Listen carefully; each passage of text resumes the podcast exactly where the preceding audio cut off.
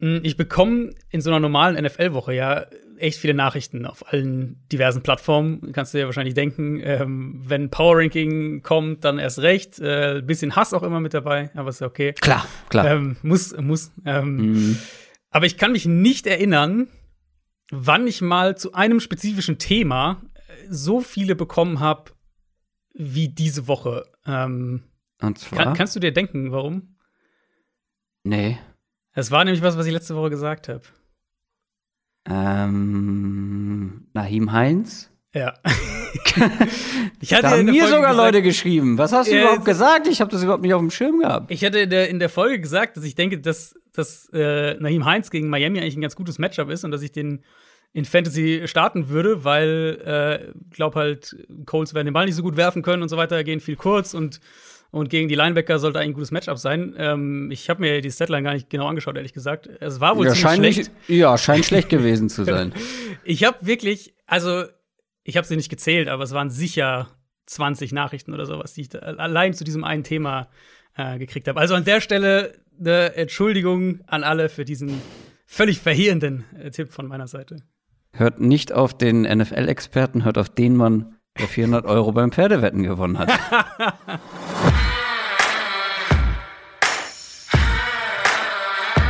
Down, Set, Talk. Der Football-Podcast mit Adrian Franke und Christoph Kröger.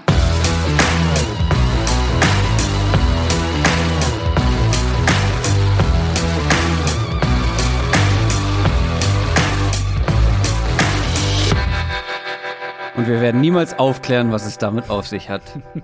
Und damit herzlich willkommen zu einer neuen Folge Downset Talk. Das ist der offizielle NFL-Podcast von The Son und Spox mit mir, Christoph Kröger und Adrian Franke. Einen wunderschönen guten Tag. Wir schauen heute auf Woche Nummer 5 in der NFL, sprechen über jedes Spiel, sprechen vorher aber noch über einige wichtige News, beziehungsweise vor allem eine wichtige News, die wirklich gerade kurz vor der Aufnahme veröffentlicht wurde und durchaus überraschend kommt. Dazu gleich. Vorher gibt es aber natürlich noch Quick Question. Eine schnelle Frage. Und zwar eine Frage von unseren Supportern. Ihr könnt nämlich Quick Questions stellen auf unserem exklusiven Discord-Channel für eben alle Supporter. Und das hat Vibinho zum Beispiel auch gemacht diese Woche. Er fragt, welchem Team mit einem Fehlstart, in Klammern maximal ein Sieg bisher, traut ihr am ehesten noch den Einzug in die Playoffs zu? Ich habe geguckt und ich bin ganz ehrlich, eigentlich tatsächlich gar keinem. Ist schwierig, ja. Ähm, also gut, wir sind natürlich erst vier Wochen drin und so Playoff-Picture, das ist natürlich logischerweise noch sehr, sehr muddy und, und da kann man noch viel, da kann man noch viel reininterpretieren. Also irgendwie ein, ein Lauf jetzt über die nächsten drei Wochen, dann kann natürlich das auch schon wieder anders aussehen. Ich finde, es gibt drei, die man, ohne sich irgendwie jetzt komplett aus dem Fenster zu lehnen, nennen könnte. Also, Echt? ich würde, ich würde bei einem, bei einem Team würde ich sagen, ja, okay, das, da, da finde ich Argumente dafür. Genau, ich finde, es gibt einen Favoriten, aber dann mach, mach du doch mal zuerst. Also wenn dann die Vikings. Ja. Äh, die Vikings haben von allen Teams, die nur einen Sieg bisher haben, ähm, die beste Offense. Ich weiß, das mhm. war, das war nix. Drei Viertel lang gegen die Browns. Ähm, das ging gut los und dann ging gar nichts mehr. Okay, aber wir haben vorher gesehen, dass diese Offense sehr, sehr gut sein kann. Wir haben darüber gesprochen, dass die ersten beiden Spiele wirklich ähm, auch ganz anders hätten ausgehen können, dass man auch ja. 3 und 0 hätte stehen können. Jetzt steht man 1 und 3. Äh, ich glaube, das ist ein Rekord, der unter den ähm, ja, unter den Erwartungen ist bei den Vikings, auch unter den Leistungen sozusagen oder ähm, spiegelt die Leistung nicht wieder. Und wenn die Defense sich noch ein bisschen fängt, die Vikings seltener so einen kompletten Einbruch erleben wie letzte Woche, dann hat man auf jeden Fall das Potenzial, dann hat man die Qualität, um in die Playoffs einziehen zu können. Genau, Minnesota wäre auf jeden Fall auch das Team, was ich als erstes nennen würde. Bin nach wie vor der Meinung, ähm, dass die Offense auch echt gut ist und sind, sind ja tatsächlich das einzige Team in der Division, das einen positiven Point Differential hat nach den ersten Spielen, auch wenn sie äh, logischerweise Vorletzter sind, aber äh, die anderen drei haben alle einen negativen Point Differential. Ähm, ja, Vikings sind für mich auf jeden Fall noch ein Kandidat, um, um diese dritte Wildcard zu holen. Ich hätte die Patriots noch mal genannt, klar jetzt 1 und 3, mm. aber die haben halt gegen Tampa schon echt gut gespielt. Und mm. ist so ein bisschen die Frage, ob du halt einen. Da so, das wäre so das Team, was ich gerade mm. gedacht habe, wenn die irgendwie einen Run vielleicht hinlegen können. Ähm, und die Colts. Also die Colts stehen jetzt 1 und 3 und diese Division ist halt crappy. Also sind wir ehrlich, die ja, Division die ist, ist die kann man gewinnen, ähm, ja, das stimmt. Genau, also die Division kannst du vielleicht auch mit 8 und 9 dieses Jahr gewinnen, so wie das bisher aussieht. Mhm. Ähm, deswegen Colts für mich von einfach aufgrund der, der Division, in der sie sind, ähm, noch eine Chance. Mhm. Minnesota ja, ist auf jeden Fall das, für mich das beste Team, wenn wir jetzt schauen, wer hat alles einen äh, negativen Rekord nach vier Spielen. Ja, stimmt. Ähm, die Colts hatte ich auch im Schirm, da habe ich aber gedacht, ah, die sind mir ins, insgesamt zu wackelig, aber klar, es reicht halt auch, wenn du die Division gewinnst, egal wie. Wir haben es genau. letztes Jahr in der AFC East gesehen, wie das ablaufen kann. Wenn ihr auch eine Frage stellen wollt, die dann hier möglicherweise als Quick Question beantwortet wird, dann müsst ihr uns supporten und zwar bei Patreon www.downsettalk.de slash support. Da findet ihr alle weiteren Infos dazu. News aus der NFL. Schocker. Kurz vor unserer Aufnahme, Mittwochnachmittag. Die Patriots haben einen ihrer besten Spieler der letzten Jahre entlassen. Und zwar Cornerback Stefan Gilmore. Ja, äh, komplette Überraschung. Kam jetzt wirklich ein paar Minuten, bevor wir aufgenommen haben. Ich meine, wir wussten, dass es da so ein bisschen brodelt, dass da ein bisschen Frust ist durch die Vertragssituation. Gilmore wollte ja einen neuen Vertrag haben, ähm, er war ja in seinem letzten Vertrag, er wollte langfristige Sicherheit haben. Patriots hatten ihm wohl eine Gehaltserhöhung angeboten, aber wollten auch, dass er jetzt erstmal gesund wird mit seiner, äh, mit seiner Oberschenkelverletzung. Das ist dann immer höher gekocht und hat sich eben nicht geeinigt. Er ist erstmal auf der PUP-Liste ja in die Saison gegangen, sprich, er darf auch erst ab äh, Woche 7 zurückkommen. Dass es irgendwie da nicht rund läuft und dass da vielleicht die Zeichen auf Abschied stehen, mh, hm, ich glaube, das konnte man erahnen, aber dass sie ihn entlassen und nicht mal einen Trade irgendwie einfädeln oder wenigstens irgendwie den, den Compensatory Pick über die Free Agency mitnehmen, dann nach der Saison, mhm. das hätte ich niemals gedacht. Äh, also, das wundert mich extrem. Klar, er ist 31 und kommt jetzt von der Verletzung zurück, müssen erstmal schauen, in welchem Zustand er zurückkommt, wann er überhaupt wirklich zurückkommt.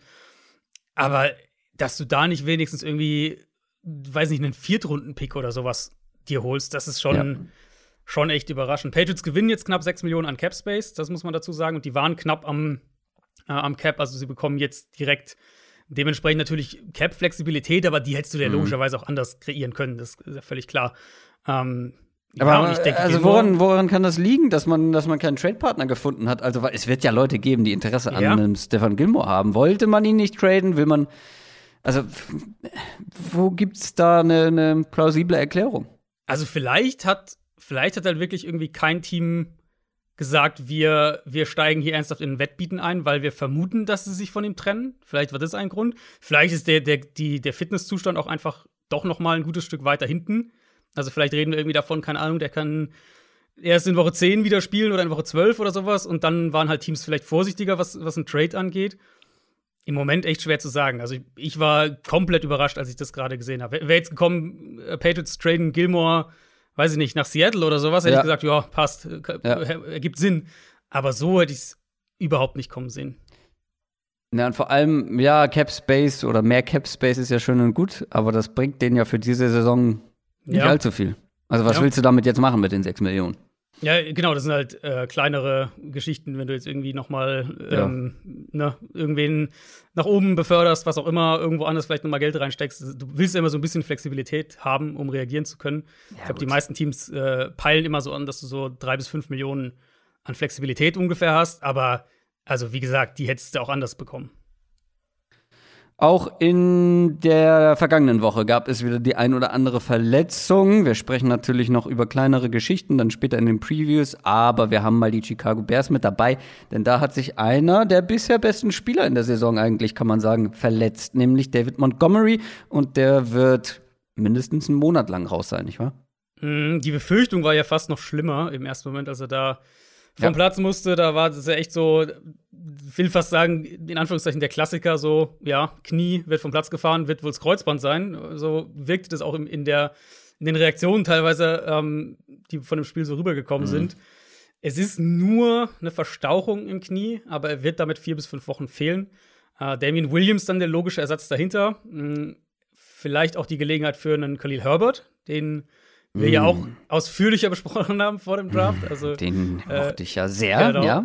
Den du sehr mochtest. Und wo ich aber auch gesagt habe, für so eine Outside-Zone-Offense ist es ein sehr, sehr guter Fit. Ähm, wenn wir uns jetzt anschauen, Chicago, wie sie letzten Sonntag gespielt haben, geht es ja auch wieder in die Richtung. Und Montgomery ist halt der ideale Fit für diese Offense und, und sah mhm. auch sehr, sehr gut aus. Sie, die Bears haben zumindest, glaube ich, zwei Leute, die die Rolle dahinter gut ausfüllen können, auch wenn es logischerweise ein Downgrade ähm, zu Montgomery ist. Ja, ähm, David Montgomery mochte ich vor dem Draft, Khalil Herbert mochte ich vor dem Draft, also da ist ein, ein Trend erkennbar, was die Runningbacks angeht. Die Dallas Cowboys werden vermutlich auch einen ihrer, wie drücke ich das aus, vielleicht ehemaligen Starspieler entlassen. Linebacker Jalen Smith steht wohl kurz vor einer Entlassung. Aber äh, in unseren Notizen hast du geschrieben, vermutlich. Ähm, was ist da der Stand der Dinge? Ja, der Stand der Dinge ist, dass wir da äh, mit unserem Aufnahmetermin einfach wieder ein bisschen in die Quere kommen, weil sie werden ihn wahrscheinlich am heutigen Mittwoch, für uns heutigen Mittwoch entlassen. Also wenn ihr die Folge hört, dann gestern. Ähm, gibt wohl eine Deadline und warum ist es raus? Logischerweise, weil sie hoffen, dass noch irgendwer ein Trade-Angebot ähm, abgibt. Was ich nicht vermute, einfach aufgrund des Vertrags. Ich denke nicht, dass ein Team für Jalen Smith mit dem Vertrag tradet, sondern dann eher darauf wartet, dass er Free Agent wird und dann eben mit ihm einen ganz neuen Vertrag aushandelt. Äh, war ja auch schon so ein bisschen mal ein Thema im, im Frühjahr. Da wäre es aber auch noch gar nicht möglich gewesen. Äh, also im März sowieso wäre es noch nicht möglich gewesen, ihn zu entlassen, weil er noch verletzt war. Und damit war sein Vertrag ähm, geschützt. Und dann, logischerweise, nachdem sie Micah Parsons gedraftet haben, der auch wirklich gut spielt bisher, ähm, Jabril Cox gedraftet haben, Keanu Neal verpflichtet haben, Leighton Vander Esch ist ja auch noch da dann wurde Jalen Smith halt echt so mehr und mehr Teilzeitkraft in der Defense. Und das ist trotzdem eine richtig bittere Geschichte aus, äh, aus Caps Sicht. Die Cowboys zahlen im Prinzip 7,2 Millionen dieses Jahr für Jalen Smith. Und dazu kommt natürlich noch Dead Cap nächstes Jahr. Unterm Strich haben die ihm mit dem neuen Vertrag jetzt über 20 Millionen Dollar mehr bezahlt, also zusätzlich bezahlt, damit er für sie vier Spiele dieses Jahr macht, wenn man es ganz blöd runterrechnet. Die hätten ihn mhm. nämlich stattdessen auch 2019 für sein Gehalt von 1,3 Millionen, dann 2020 mit dem Restricted Free Agent Tender halten können, was Dallas dann unter dem Strich für 2019, 2020 ein bisschen über 6 Millionen gekostet hätte. Stattdessen haben sie ihm ähm, für 2019, 2020 und jetzt diese ersten vier Spiele dieses Jahr 26,2 Millionen bezahlt, also 20 Millionen mehr. Ähm, das ist natürlich vertragsmäßig eine ziemliche Katastrophe warum die Entlassung jetzt? Also, ich vermute ehrlicherweise, dass sie die Sorge hatten, dass er sich verletzt, weil auch für nächstes Jahr hätte er eine Injury Guarantee gehabt von knapp 10 Millionen.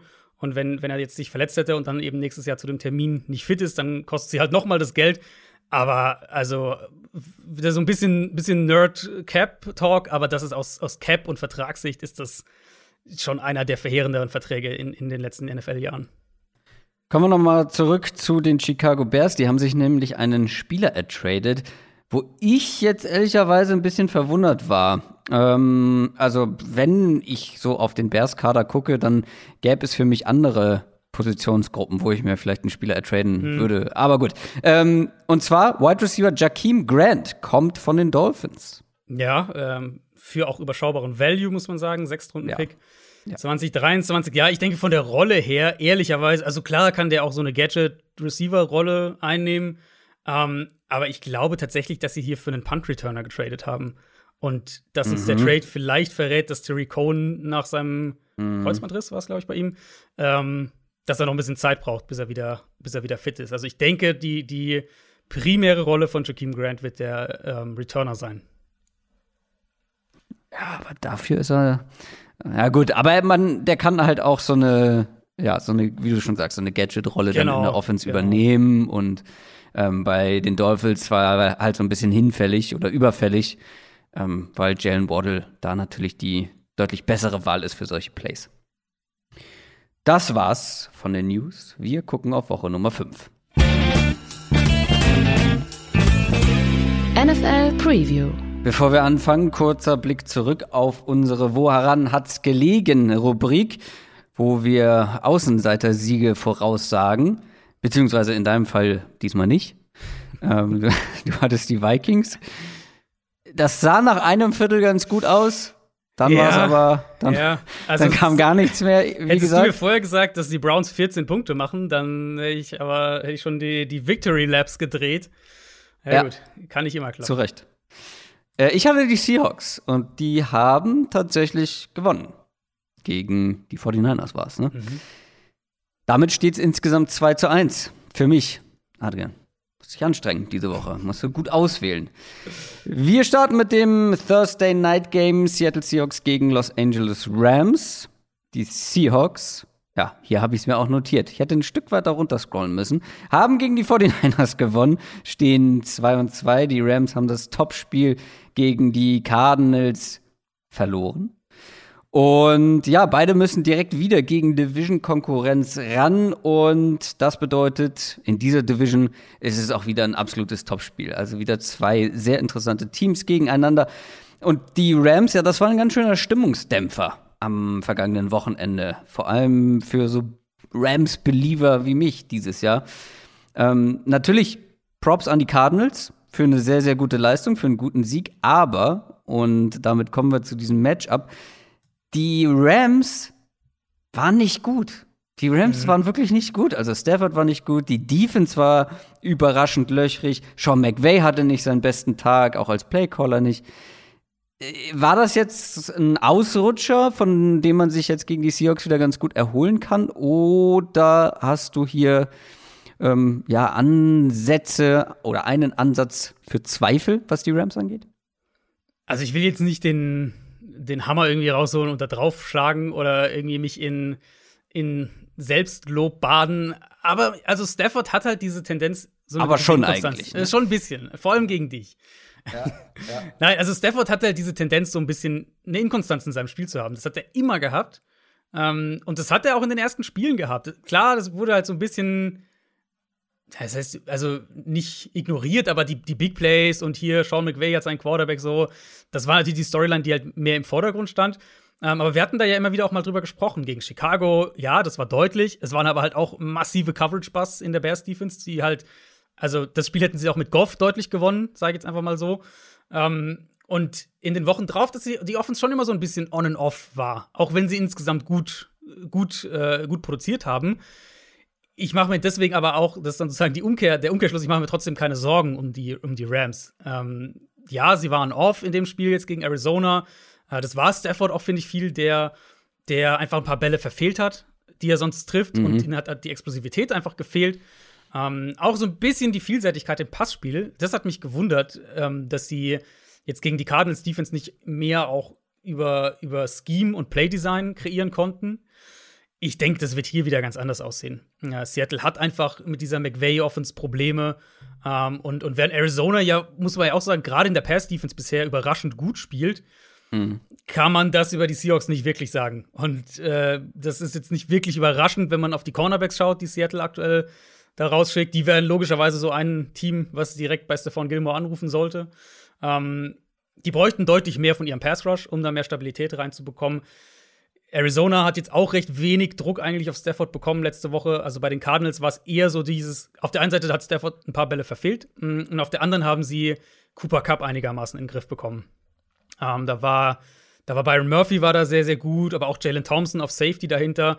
Das wird für Seattle ein sehr, sehr schwieriges Matchup, weil sie haben eben nicht diesen, diesen Corner wie einen, also von, von der Qualität her, aber auch vom, vom Corner-Typ her, wie, äh, wie Byron Murphy, um den da eins gegen eins auf, auf Cooper Cup ähm, anzusetzen. Sie versuchen ja schon umzustellen, also man sieht ja, dass die Seahawks unzufrieden sind.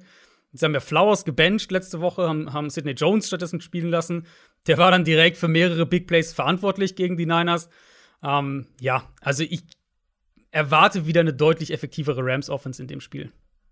Ja, Byron Murphy, ähm, auf jeden Fall bisher eine sehr gute Saison, eine gute Steigerung. Auf der anderen Seite, ja, Cooper Cup rausnehmen ist auf jeden Fall eine Option, aber ich frage mich, wo oder was mit Robert Woods los ist. Da hat Sean McVay ja jetzt auch gesagt, man muss ihn mehr einbinden. Und wenn du mich vor der Saison gefragt hättest, wer wird der Spieler sein, der Receiver sein, der am meisten von Matthew Stafford profitiert, von der Verpflichtung von Matthew Stafford, dann hätte ich sehr viel Geld auf Robert Woods gesetzt, weil ich dachte, das ist genauso sein Spielertyp. Okay, Cooper Cup und Robert Woods sind jetzt nicht komplett unterschiedliche Typen, aber gerade deshalb denke ich mir so, warum fokussierst du dich so auf Cooper Cup? Du hast da noch einen zweiten guten, ja. potenten Receiver zur Verfügung. Ja. Nee, also keine Frage. Und gerade in dem Spiel müsste man es eigentlich merken, weil die Seahawks halt nicht diese Corner-Qualität haben. Und da, ich bin gespannt, wie sie es spielen wollen. Ähm, gegen die Niners haben sie ein paar Mal auch wirklich dann mit sechs Defensive Backs gespielt und es hat ganz gut funktioniert. Das könnte ja auch ein Mittel sein, falls McVay wieder eher über den Pass kommen möchte. Ähm, aber ja, also das wird sehr, sehr schwer. Vielleicht ja wirklich ein Faktor, das muss man ja auch sagen, Thursday Night in Seattle ähm, wird so das erste Mal, glaube ich, dann, dann sein, dass wir diese neue Rams-Offense mit Stafford in schwierigem Umfeld sehen, wo vielleicht Kommunikation auch ein Thema sein kann. Äh, das, das ist vielleicht auch so ein Faktor. Aber eigentlich sollten die Rams auf der Seite des Balls das klare Übergewicht haben. Und auf der anderen Seite steht so ein bisschen Shane Waldron im Fokus, ne? Mhm. Pass Game Coordinator. Also, man kennt sich, man schätzt sich. Die Frage ist, für wen ist das jetzt mehr ein Vorteil? Also, ähm, ist das für Shane Waldron ein Vorteil, weil er genau weiß, was für eine Defense ihn erwartet? Beziehungsweise die hat sich ja auch ein bisschen verändert, da haben sich ja auch, äh, hat sich auch Personal zumindest verändert. Ähm, oder ist es ein Vorteil für die Rams, weil sie Waldron halt sehr gut kennen und wissen, was er von McVay gelernt hat und was er wahrscheinlich vorhaben wird? Also im Moment würde ich sagen, ist es kein Vorteil für Seattle, weil ich finde halt nach wie vor, dass diese Offense keinen Rhythmus hat. Und ähm, da weiß ich nicht, ob das dann, ob ich da jetzt dem, dem Koordinator zutraue, das dann in einer Woche so spezifisch anzupassen an eine gegnerische Defense, äh, nur weil er sie ganz gut kennt, dass er dann sozusagen das, den einen, das eine Ziel erfüllt und gleichzeitig seiner Offense einen, einen Rhythmus gibt. Und ich weiß, ich wiederhole mich da, aber auch gegen die Niners wieder unfassbare Probleme gehabt, zwischendurch den Ball zu bewegen. Ja. Ganz viele Punts nacheinander, ähm, auch wirklich ohne irgendwie großartigen Raumgewinn haben dann halt einen vernünftigen Drive letztlich und, und dann geht 7-7 in die Halbzeit. Und das war ja schon glücklich. Also da hätte Seattle ja echt auch mehr zurückliegen können. Ja, in der ersten ähm, Halbzeit habe ich mich wirklich gefragt, was, was, was, ja. wo ist diese Offense hin? Ja, nee, und, und das war ja wirklich so das, das Ding. Und, und Wilson hat danach zu Shane Waldron gesagt, das hat, das hat Wilson selbst nach dem Spiel äh, erzählt, dass sie halt vielleicht, dass er gerne mehr in die, in die Tempo-Offense gehen würde. Um, ähm, und das war dann wieder mal der Schlüssel, um der Offense irgendwie eine Art von Beständigkeit zu geben. Und das erwarte ich am Donnerstag auch mehr. Also die Rams herausfordern mit einer Tempo-Offense, ihre Kommunikation stören, Wilson Matchups an der Line of Scrimmage finden lassen. Wenn sie wieder Ramsey primär auf, auf Metcalf stellen, dann wird Lockett ein paar gute Matchups haben. Ähm, Arizona hatte ja auch außen mit AJ Green Erfolg. Vielleicht kannst du da mit einem mit einem zweiten Outside Receiver ähm, kannst du da ein paar Plays für dich machen. Der Punkt für mich ist, Seattles Offense in der aktuellen Struktur ist zu sehr von den Big Plays abhängig. Und für den Moment, glaube ich, der beste Weg, um das aufzubrechen und, und die Baseline der Offense irgendwie zu erhöhen, ist die Tempo-Offense. Und ich ja, denke, da, darauf werden sie zurückkommen müssen in dem Spiel. Das haben die Cardinals ja aber gegen die Rams, gegen genau diese Defense ja letzte Woche ganz gut vorgemacht. Also die hatten auch vor allem, finde ich, äh, ist mir zumindest häufiger aufgefallen, dass die sehr oft No-Huddle gegangen sind, sehr oft schnell mm, ja. ähm, die Plays ausgeführt haben. Und da hat man dann schon gemerkt, dass man dieser äh, an sich ja guten Rams-Defense auch, auch schaden kann. Ja, genau. Und also wie gesagt, das ist nicht die, das ist nicht das, das Allheilmittel jetzt für die, für die Seahawks, aber in einer kurzen Woche, Donnerstagabend, äh, gegen ein Team, wo du Probleme bekommen wirst, was die individuellen Matchups angeht, also allen voran Aaron Donald. Aaron Donald, ähm, ich habe die Stats habe ich gerade gesehen noch zu ähm, zu seinen Seahawks-Spielen. Der hat in 15 Spielen gegen Seattle hat er 15 Sacks, 22 Tackles for Loss und 40 Quarterback-Hits. Hm. Ähm, und ich meine, äh, wenn wir jetzt auf die Seahawks schauen, die klare, der klare Schwachpunkt in der Line ist halt das Zentrum. Center, aber auch Lewis mhm. of Guard in, in Pass Protection. Also da braucht es jetzt wahrscheinlich auch keinen Raketenforscher, um zu sagen, dass du da halt ein Problem kriegst. Und deswegen die Offense so ein bisschen mehr vereinfachen, ein bisschen mehr in das Tempo gehen. Ich glaube, das wäre ähm, wäre so mein Ansatz für die Seahawks, um, um den Rams Probleme zu bereiten. Die Rams sind knapp Favorit und das auswärts in Seattle. Das ist nicht so einfach, hast du ja schon angedeutet, da zu gewinnen. Das könnte ein enges Spiel werden, unterhaltsames Spiel. Du kommentierst das Ganze, so wie ich gesehen mhm. habe. Bei The Zone. Ich glaube aber, dass die Rams auch die bessere Mannschaft sind und sich so ein bisschen wieder fangen nach dem, nach dem ja, schwächeren Cardinals-Spiel. Das glaube ich auch. Ähm, ich möchte dir trotzdem meine Frage stellen. Mhm. Ach so, Entschuldigung. Die Frage möchtest du stellen. Ich, gedacht, ich dachte, du möchtest mir eine Frage stellen. Naja, gut. Auch. Woran hat's gelegen? Herr Ju, woran hat gelegen? Das ist natürlich immer so die Frage. Ich sage natürlich immer, woran hat gelegen? Ich dachte, das, du suchst den Drop noch schnell. Naja, weil du gesagt hast, also ich sage, die Rams gewinnen und du sagst, äh, oder ich sag, die Rams sind das bessere Team, und dann sagst du, das glaube ich auch. Da habe ich dann nicht mehr mit dem, mit dem Pick ja, geredet. Also du zwei Punkte, zwei Punkte. Also zum einen Seattle auswärts ah. in der kurzen Woche. Ja, ist schwierig. Ich glaube, die Seahawks haben halt schon, auch wenn vom, vom Matchup her sind die Rams, finde ich, zu Recht Favorit, auch auswärts. Ähm, aber die Seahawks haben trotzdem ein paar Punkte, wo sie die Rams angreifen können. Und der andere Punkt für mich war ehrlicherweise, als ich auf den Schedule geschaut habe diese Woche, ich finde, es gibt nicht so viele Spiele, wo der Außenseiter attraktiv ist. Und dann, ähm, ich kann mir vorstellen, wen du nimmst. Äh, es gibt natürlich ein, ein Kröger-Spezial diese Woche. Echt? Aber, ähm, Da muss ich noch mal draufschauen jetzt. Ähm, aber für mich ist es trotzdem ein Matchup, weil so, so sicher bin ich bei den Rams halt noch nicht. Und deswegen äh, Seahawks zu Hause in der kurzen Woche, geben wir die Seahawks. Ich glaube, ich weiß, äh, welches Spiel du meinst. Ja, fairer Punkt, ähm, ist aber ein anderes. Dann kommen wir jetzt zum Sonntag und zwar zum ersten London Game 2021 und Adrian hat in unseren Plan geschrieben London Game in Klammern uff. Ja. Atlanta Falcons ja. gegen die New York Jets. Ganz wichtig zur Erinnerung, das geht früh los. Wir bekommen sehr lange Football an diesem Sonntag und zwar um 15.30 Uhr ist schon Kickoff. Das heißt, von 15.30 Uhr dann die Red Zone ab 19 Uhr bis irgendwann halb zwei und dann, wer will, wer kann, noch das ganz späte Sunday Night Game. Aber fangen wir mal vorne an. Falcons gegen Jets. Ich glaube, ich, also du hast ja in Klammern geschrieben, uff, weil das könnte natürlich ein. Ist jetzt nicht es, das Premium-Match. Ja. Sagen mal so. Es ist jetzt nicht High Quality. Das ja. stimmt, aber ich glaube, das könnte ein echt unterhaltsames Spielchen werden. Die Falcons haben ihre NFC East Wochen beendet. Die haben nämlich jetzt, glaube ich, wenn ich das richtig gesehen habe, dreimal hintereinander gegen NFC East Team gespielt ähm, und haben das Ganze beendet mit einer Niederlage gegen Washington, stehen jetzt 1 und 3.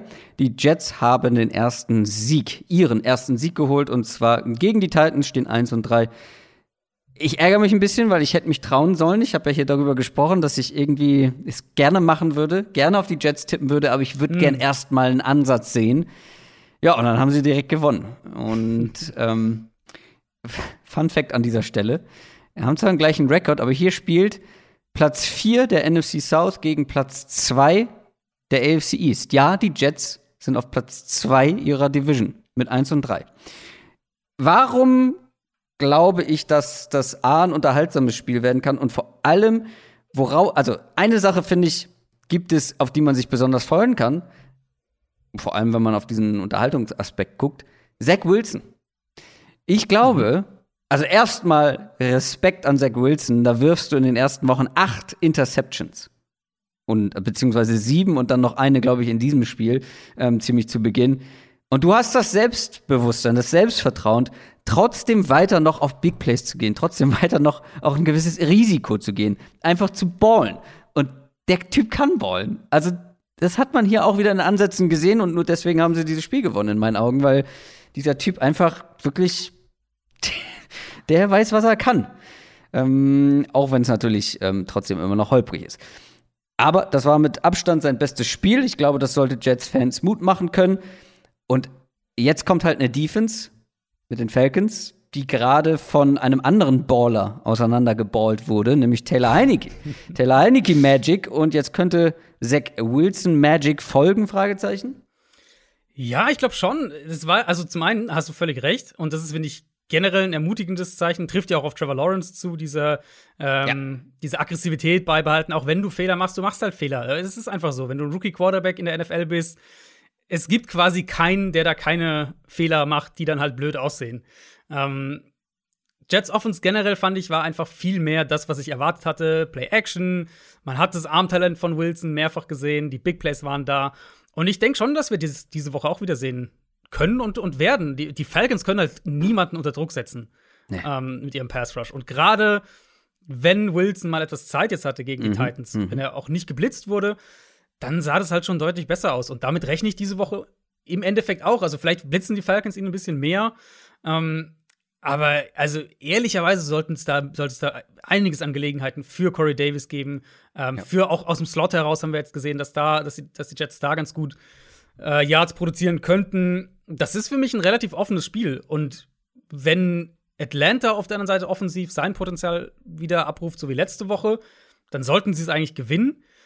Aber die Jets, wenn du eine Defense hast, die eben den Quarterback nicht unter Druck setzen kann, haben wir jetzt endlich auch mal gesehen, wie das dann vielleicht perspektivisch auch mal noch mehr aussehen kann.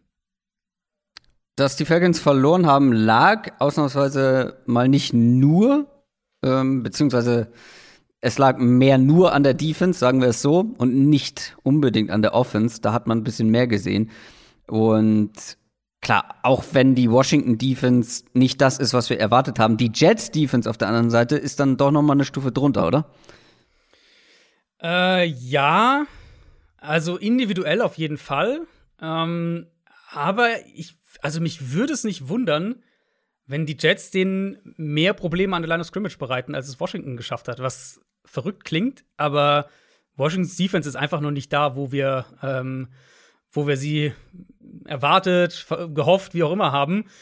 Ja, also Falcons Offense, finde ich, steht und fällt halt schon immer noch damit, wie sie, wie sie den Quarterback beschützen können.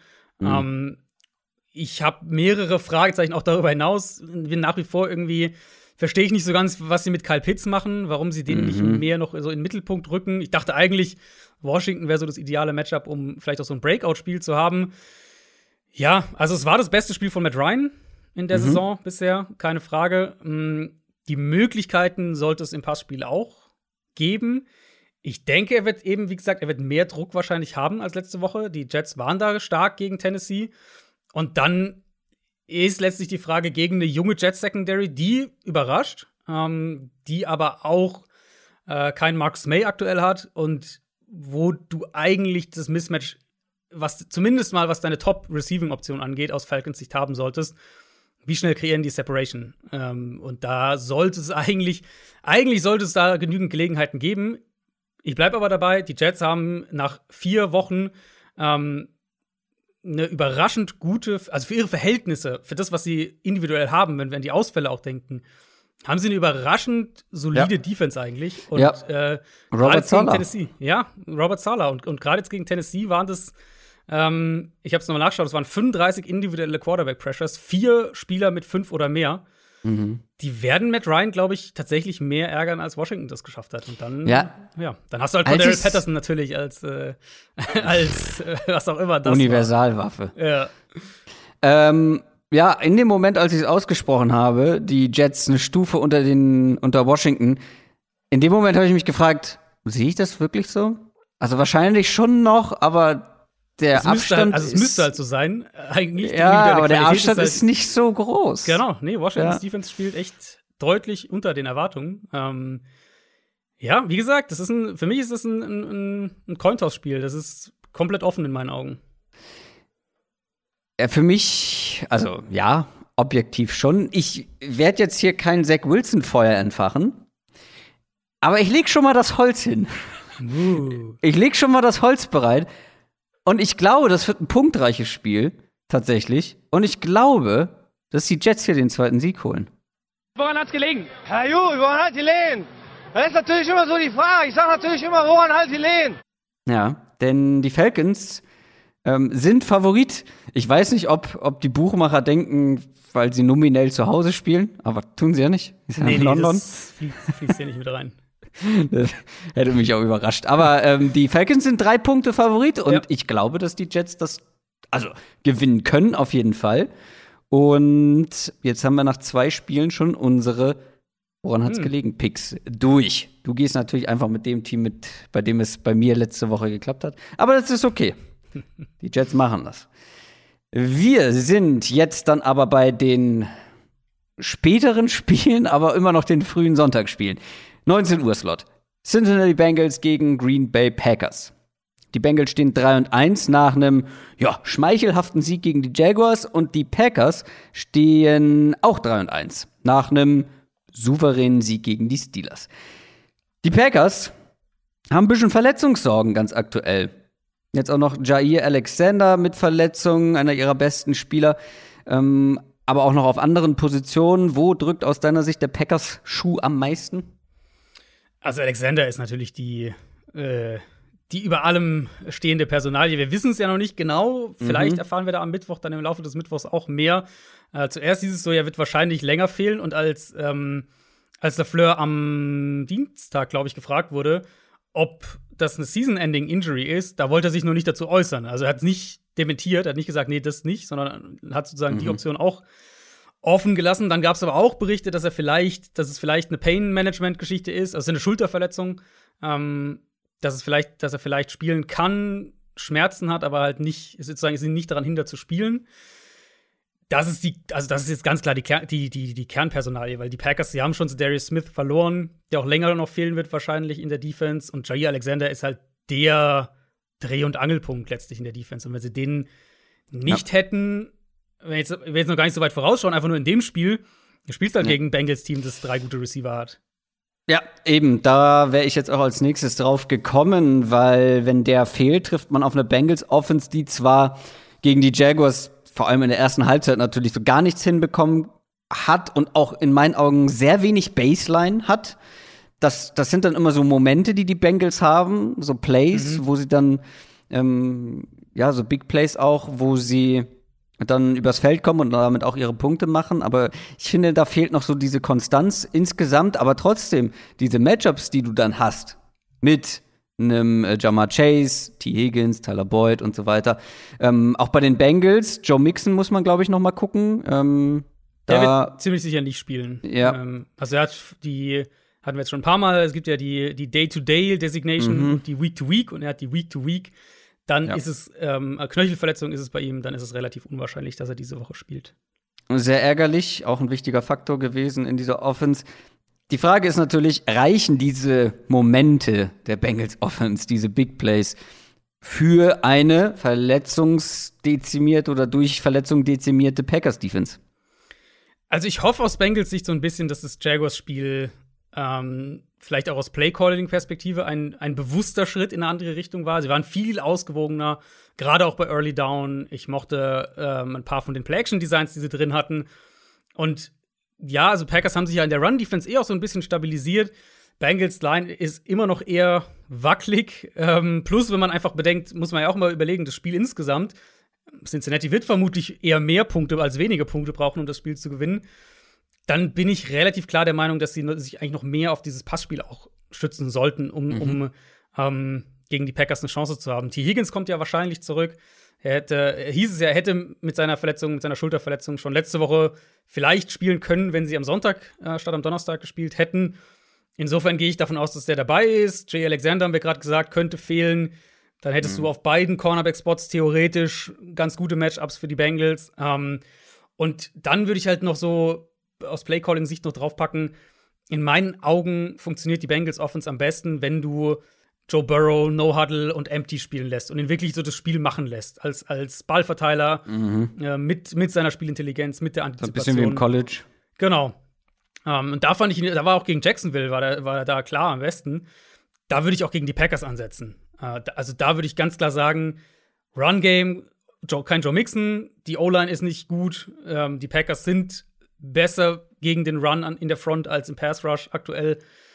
Da würde ich den Ball in Burrows Hände geben, würde die aus Spread Empty auf allen Ebenen attackieren und diese Coverage Unit sowohl outside als auch underneath, die wird wackeln gegen diese Bengals Receiver. Also das ist eigentlich ein, also gerade wenn Alexander nicht spielt, ist es ein relativ klares Mismatch zugunsten der Bengals. Und da solltest du halt auch von deinem Gameplan her, finde ich, ansetzen, um, ähm, um das wirklich zu attackieren. Auf der anderen Seite, die Packers Offense wird gefühlt von Woche zu Woche immer besser ist aber nach wie vor noch nicht auf dem Level der Vorsaison. Was wir jetzt gesehen haben, ist die gute alte Rogers Cop Connection, die zurück ist. Vielleicht ja. ist ja Cop jetzt dann direkt wieder die Nummer zwei, auf die wir die ganze Zeit bei den Packers gewartet haben. Wie auch immer, ähm, die Bengals Defense, auf die sie jetzt treffen, war ja in den ersten Wochen so ein bisschen under the radar ähm, eine der besseren der ganzen mhm. Liga. Aber das wird natürlich jetzt mit Abstand die größte Herausforderung in dieser Saison sein für diese Defense, weil die bisherigen äh, Offenses, auf die sie getroffen sind, ähm, die Vikings klar zu Beginn, aber ansonsten Bears, Steelers, Jaguars, das sind jetzt nicht die Offenses, die es mit den Packers aufnehmen könnten. Ja, ich würde es noch sogar noch spezifizieren. Die größte Überraschung, finde ich, ist halt echt diese Front für die Bengals. Ähm, Trey, Hendrick Trey Hendrickson auf jeden Fall besser, ja. als ich erwartet hatte.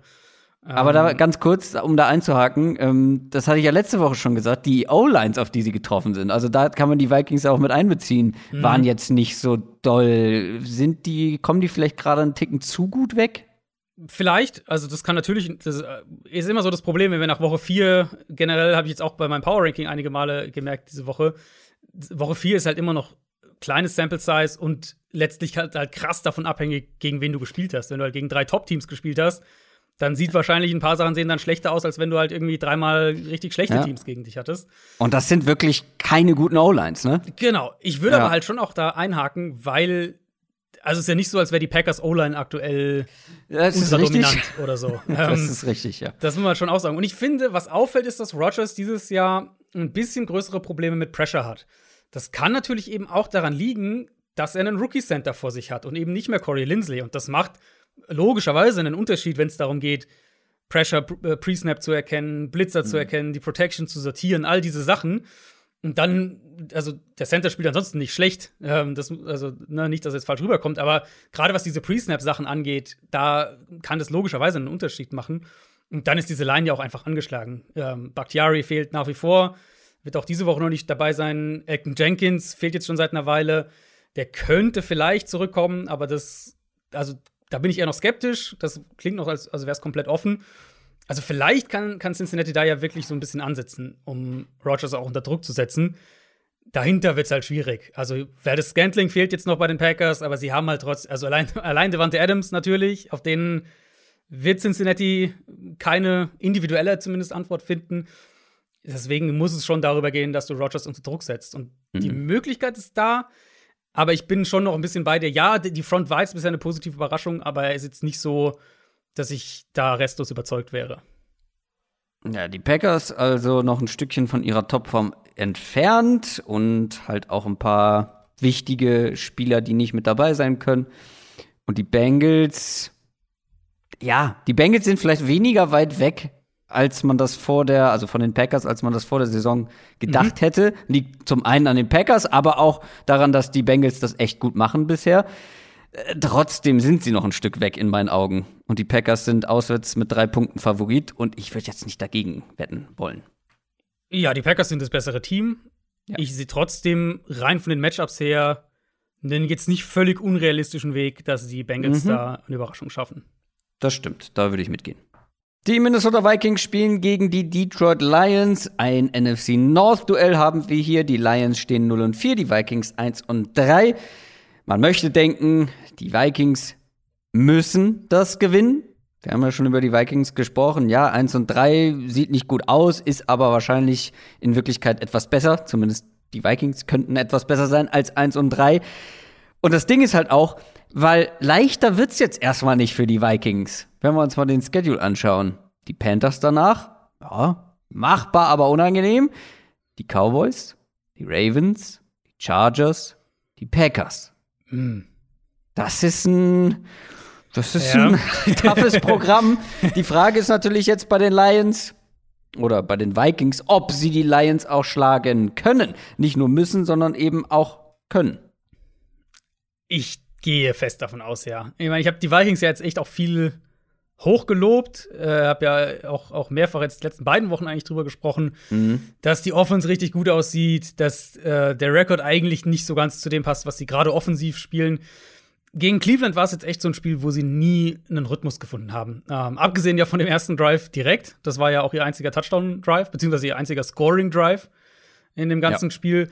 Was ich auffällig fand, war, ich hatte ein paar Szenen dazu auch auf Twitter gepostet. Also, wenn ihr ein paar Bilder dazu mal sehen wollt, ähm, wie flexibel die Browns Front war. Also zum einen haben die einiges dieser 6-1 Front gespielt. Das war das, was wir 2018 in der, in der Rams ähm, Super Bowl Saison gesehen haben, also in dem Rams Patriots, äh, wo die Patriots am Ende die Rams geschlagen haben, äh, wie die Bears mit Fangio zuerst die Rams gestoppt haben und dann auch die Patriots im Super Bowl eben diese Sechser-Reihe quasi an der Line, einer dahinter nur und dann äh, ja quasi vier, vier sozusagen in der Coverage, dann in den Coverage-Zonen, dass du eben die Outside-Zone-Runs verhinderst, aber auch die Shot-Plays über Play-Action.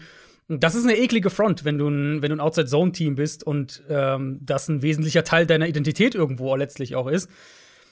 Wenn es dann in die Passing-Downs ging, in die offensichtlicheren, wenn die Vikings auch mal in Empty gegangen sind, dann haben die Browns es häufig geschafft, dass sie irgendwie eine Seite der, der Protection überladen, dass sie, dass sie schwer lesbar bleiben. Und äh, klar, sie haben halt einen Miles Garrett aktuell, der einfach alles zerstört im Moment. Dann Miles Garrett haben die Lions halt nicht. Ähm, Im Gegenteil, die haben ja auch gerade noch äh, Romeo Aquara verloren mit einem Achillessehnenriss für den Rest der Saison. Das ist natürlich mega bitter für ihn einmal, aber auch für die ganze Defense, weil er war ja schon so der, der eine Spieler, der individuell auch echt konstant Druck auf den Quarterback bekommen hat. Und ja, also Detroit hat jetzt auch gegen die Bears ziemliche Probleme, dieses Run-Game zu verteidigen, auch schematisch zu verteidigen. Insofern denke ich eigentlich, dass wir einen relativ komfortablen Vikings-Sieg hier bekommen, weil Minnesota den Ball laufen kann und weil Cousins dann auch mit weniger Druck aus der Pocket auch dieses Secondary attackieren kann. Und das ist ja natürlich das klarste, äh, das klarste Mismatch zugunsten der Vikings. Und auf der anderen Seite des Balls ist es, glaube ich, nicht ganz so deutlich, oder? Also die Lions machen das, finde ich, zumindest wenn man die, die Umstände in Betracht zieht, ganz okay. Mhm. Ja, ähm, also die, waren das, die waren das meiste aus dem, was sie haben. So glaub, ja, kann genau. sagen, ja. Äh, die Vikings Defense aber nicht, ne? Also das ist ein nee. Duell mehr auf Augenhöhe als auf der anderen Seite. Ja, gerade gerade wenn wir von der Coverage Unit sprechen bei, bei Minnesota, ähm, wenn wir halt so eine Offense wie die Lions haben, dann musst du jede Scoring-Gelegenheit, die du bekommst, musst du halt verwerten. Und das war eben, letztlich war das ja der Punkt. Wir haben ja beide, glaube ich, vor dem Spiel gesagt gegen Chicago, das könnte Detroit echt auch gewinnen. Ähm, mhm. Und das war ja letztlich der Knackpunkt. Die hatten einen Fumble an der gegnerischen 8-Yard-Line, Turnover und Downs an der 5-Yard-Line und einen Fumble an der 3-Yard-Line. Ja, gut, und dann hast du halt drei, dreimal bist du innerhalb der gegnerischen 10 und gehst mit mhm. null Punkten daraus. Und das mhm. kannst du dir halt nicht leisten mit der Offense. Ähm, ich nee. will noch mehr von der Offensive Line sehen, muss ich klar sagen. Ich finde, da müssten sie noch dominanter sein eigentlich von dem Personal, was sie haben. Na, Frank Ragnow wurde mir gerade hier angezeigt, ist auf die IR. Frank Ragnow haben sie gerade verloren, ganz genau. Ähm, das macht es nicht leichter, weil der war sozusagen der, weil der, der Anker in dieser Line, nicht nur weil er der Center ist und in der Mitte steht, sondern weil er wirklich auch mit Abstand der Beste war. Und jetzt geht's gegen, gegen eine Vikings Front, die echt ganz gut aussieht. Also die Secondary, ja, Minnesota Secondary, die kannst du angreifen. Die Front, mhm. finde ich, steigert sich aber echt. Und da haben sie jetzt mittlerweile wieder auch zwei gefährliche Pass-Rusher. Die werden den Tackles Probleme bereiten, insbesondere wenn wir auf Right Tackle für die Lions gucken. Und ich glaube halt einfach, also die Lions, ich dachte, die Lions wären besser im Run-Game, als sie es bisher sind. Da sind sie einfach nicht so, nicht so gut. Und es liegt halt auch viel daran, dass die Guards nicht so gut sind. Und da wird Minnesota mit den beiden Defensive Tackles, glaube ich, denen auch echt große Probleme bereiten. Deswegen, ich erwarte hier eigentlich einen klaren Vikings-Sieg. Ja, die, wie gesagt, die Vikings müssen hier gewinnen, weil ja. das ist ja. der einfachste Gegner in den kommenden Wochen. Und wenn sie das nicht gewinnen, dann wird es auch die anderen Wochen sehr, sehr schwer. Der Upset reizt hier natürlich ein bisschen. Nein, ehrlich gesagt. es gibt an, also ich habe tatsächlich, glaube ich, mehrere Außenseiter-Siege diese Woche. Okay. ich, ich fand es diese Woche echt schwieriger. Letzte Woche hatte ich ja auch ein paar, unter anderem mhm. Detroit, wo ich gesagt habe, da könnte es sein. Äh, diese Woche fand ich es schwieriger. Also ich weiß zumindest noch aus meiner Vorbereitung, dass ich noch mindestens ein Spiel habe, wo ich eher beim Außenseiter bin. Hier nicht. Vikings sind siebeneinhalb Punkte Favorit und ja, müssen, können, sollten sie gewinnen. Pittsburgh Steelers gegen Denver Broncos. Die Steelers haben jetzt drei Niederlagen in Folge hinter sich, stehen eins und drei. Und die Broncos haben zum ersten Mal in dieser Saison verloren. Nach drei Siegen zum Start. Und ja, wenn man sich den Rekord so anguckt, 1 und 3 gegen 3 und 1, auf dem Papier sieht das relativ eindeutig aus. Aber fangen wir bei den Broncos an, denn die haben wirklich mal wieder große Verletzungssorgen. Neun Starter haben sich da jetzt schon verletzt, waren verletzt, sind verletzt, wie auch immer, aber insgesamt neun Starter. Das ist fast eine komplette Seite des Balls, die da angeschlagen ist. Und neu bei den Verletzten mit dabei ist Teddy Bridgewater, der ja wirklich erheblichen Anteil daran hatte, dass es so gut lief in den ersten drei Wochen. Der hat eine Gehirnerschütterung. Wird wahrscheinlich nicht spielen, oder? Also gehen wir mal nicht von aus. Also, Vic Fangio war ja so ein bisschen ja. optimistisch, will ich jetzt nicht sagen, aber hat so gemeint, ja, das wäre, das hätte sich schon deutlich, äh, würde, würde schon besser aussehen. Okay. Die Zeit läuft natürlich gegen ihn, das ist klar. Eine Woche ist natürlich äh, wenig Zeit. Er muss halt das ganze Protokoll durchlaufen. Da gibt es ein klares genau. Protokoll von der NFL, hm, wo du durch musst und wo du halt bestimmte Stufen erfüllen musst. Ist einfach noch zu früh. Also, das werden wir wahrscheinlich auch, denke ich, nicht vor dem Wochenende wissen, ob er spielt oder nicht. Drew Lock würde ihn dann ersetzen, so wie dann auch im letzten Spiel. Sprechen wir gleich drüber. Ein anderer Verletzter ist Patrick Sotain. Und wenn wir mal generell auf die Broncos Defense gucken, Patrick Sotain verletzt, Ronald Darby verletzt. Ähm, also die Steelers sollten hier mit ihren Receivern zumindest passable Matchups kriegen können und sind dann vielleicht unterm Strich auch nicht ganz so chancenlos, wie es der Rekord vermuten lässt oder was man so erwartet, wenn man jetzt auf die Steelers Offense in den ersten Wochen schaut. Ja, also ja, teilweise gehe ich da mit. Ähm, wenn Certain nicht spielen kann, äh, wobei es ja, also auch da klang das relativ optimistisch. Also ich gehe Stand heute eher davon aus, dass er spielt. Okay. Ähm, falls er nicht spielen kann, dann Matchups ja, wären da. Gehen wir mal eher davon aus, dass er spielen kann.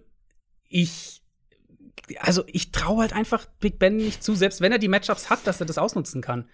Aber also, es ist ja nicht nur, also wir hacken hier Woche für Woche auf Ben Roethlisberger rum mhm. und auch zu Recht. Aber es ist ja nicht nur Big Ben. Es, es ist, ist, ja nur die ja. O-Line mhm. und dieses Play-Calling. Das ist ja, also das ist ja auch eine Katastrophe, mehr oder weniger. Ja, wobei ich da wieder sagen würde, also die Steelers haben sich ja einen neuen Offensive Coordinator geholt in der ja. Offseason. Matt Canada. Und ich, wenn, also Matt Canadas ja. Offense, also nach allem, was ich dazu sagen kann, sah noch nie so aus, wie sie aktuell in Pittsburgh aussieht. Jetzt aus einer strukturellen Perspektive gesprochen. Okay. Deswegen tue ich mich da ehrlicherweise schwer damit, den Offensive Coordinator zu sehr da zu nennen. Ich glaube halt wirklich, es ist die Mischung aus keine O-Line oder eine wackelige O-Line ähm, und einen Quarterback, der halt den Ball in zwei Sekunden loswerden will bei jedem Snap. Und Sogar auch bei Fourth Down, ja. Richtig, ja. Zum wiederholten oh, Male. Hat, also ganz kurz, das hat mich wirklich. Das ist, das verstehe ich nicht. Ja. Letzte Woche haben wir, glaube ich, schon drüber gesprochen, weiß ich gar nicht. Aber vor zwei Wochen, vierter, vierter Down, viertes Down.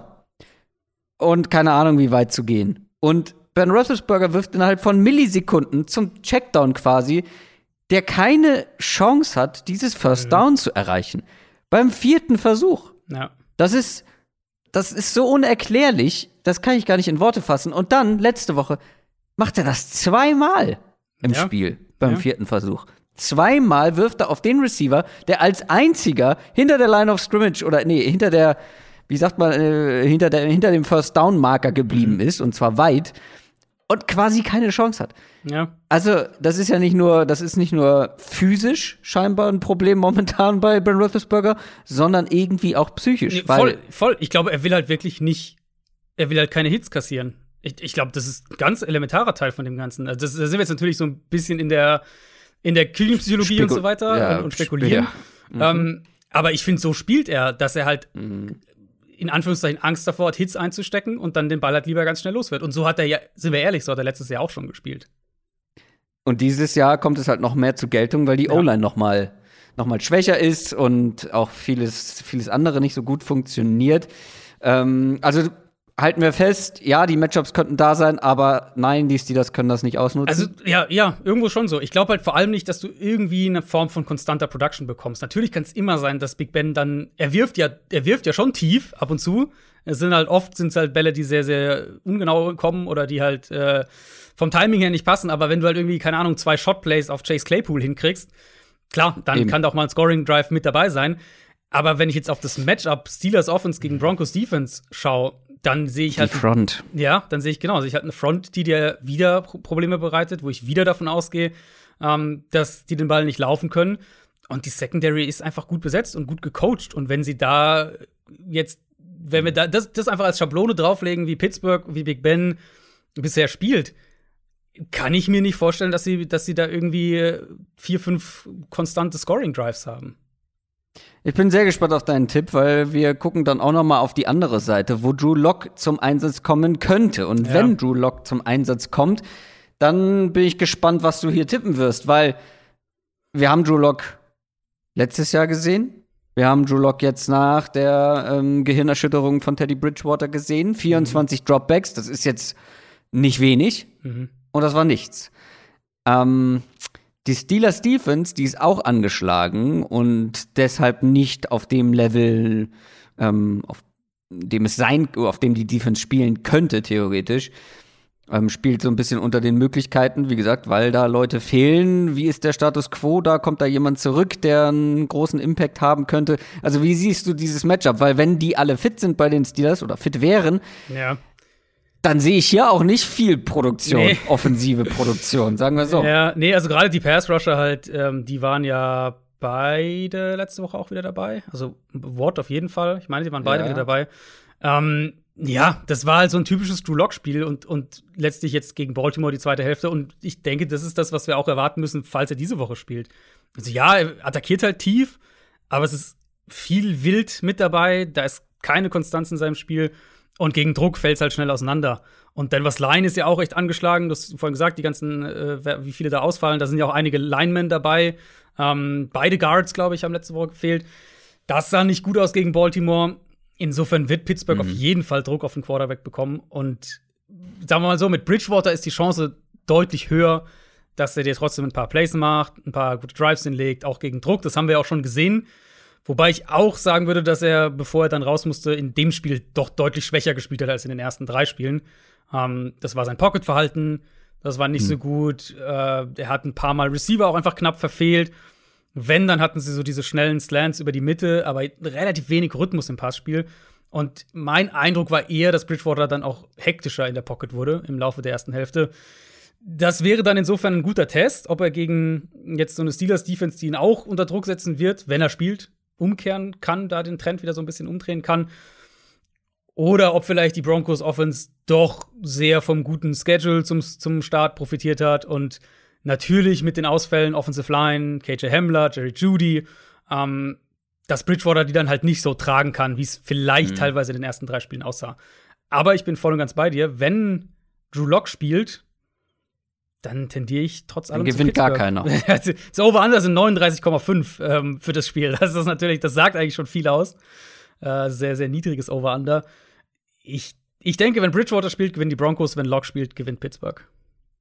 Das ist genau mein Tipp. Die Steelers ja. sind mit einem Punkt Favorit.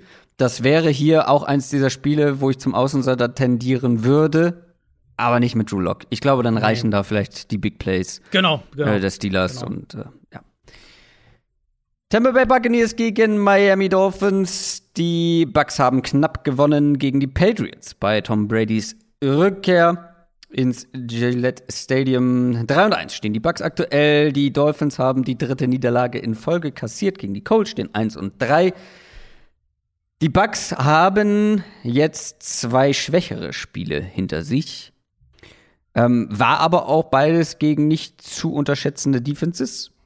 Hier sollte es gerade für Tom Brady und Co., für die Offense, wieder ein gutes Stück einfacher werden. Ähm, auch weil bei den Dolphins ja möglicherweise ein ähm, paar Verletzte in der Defense nicht mit dabei sein können.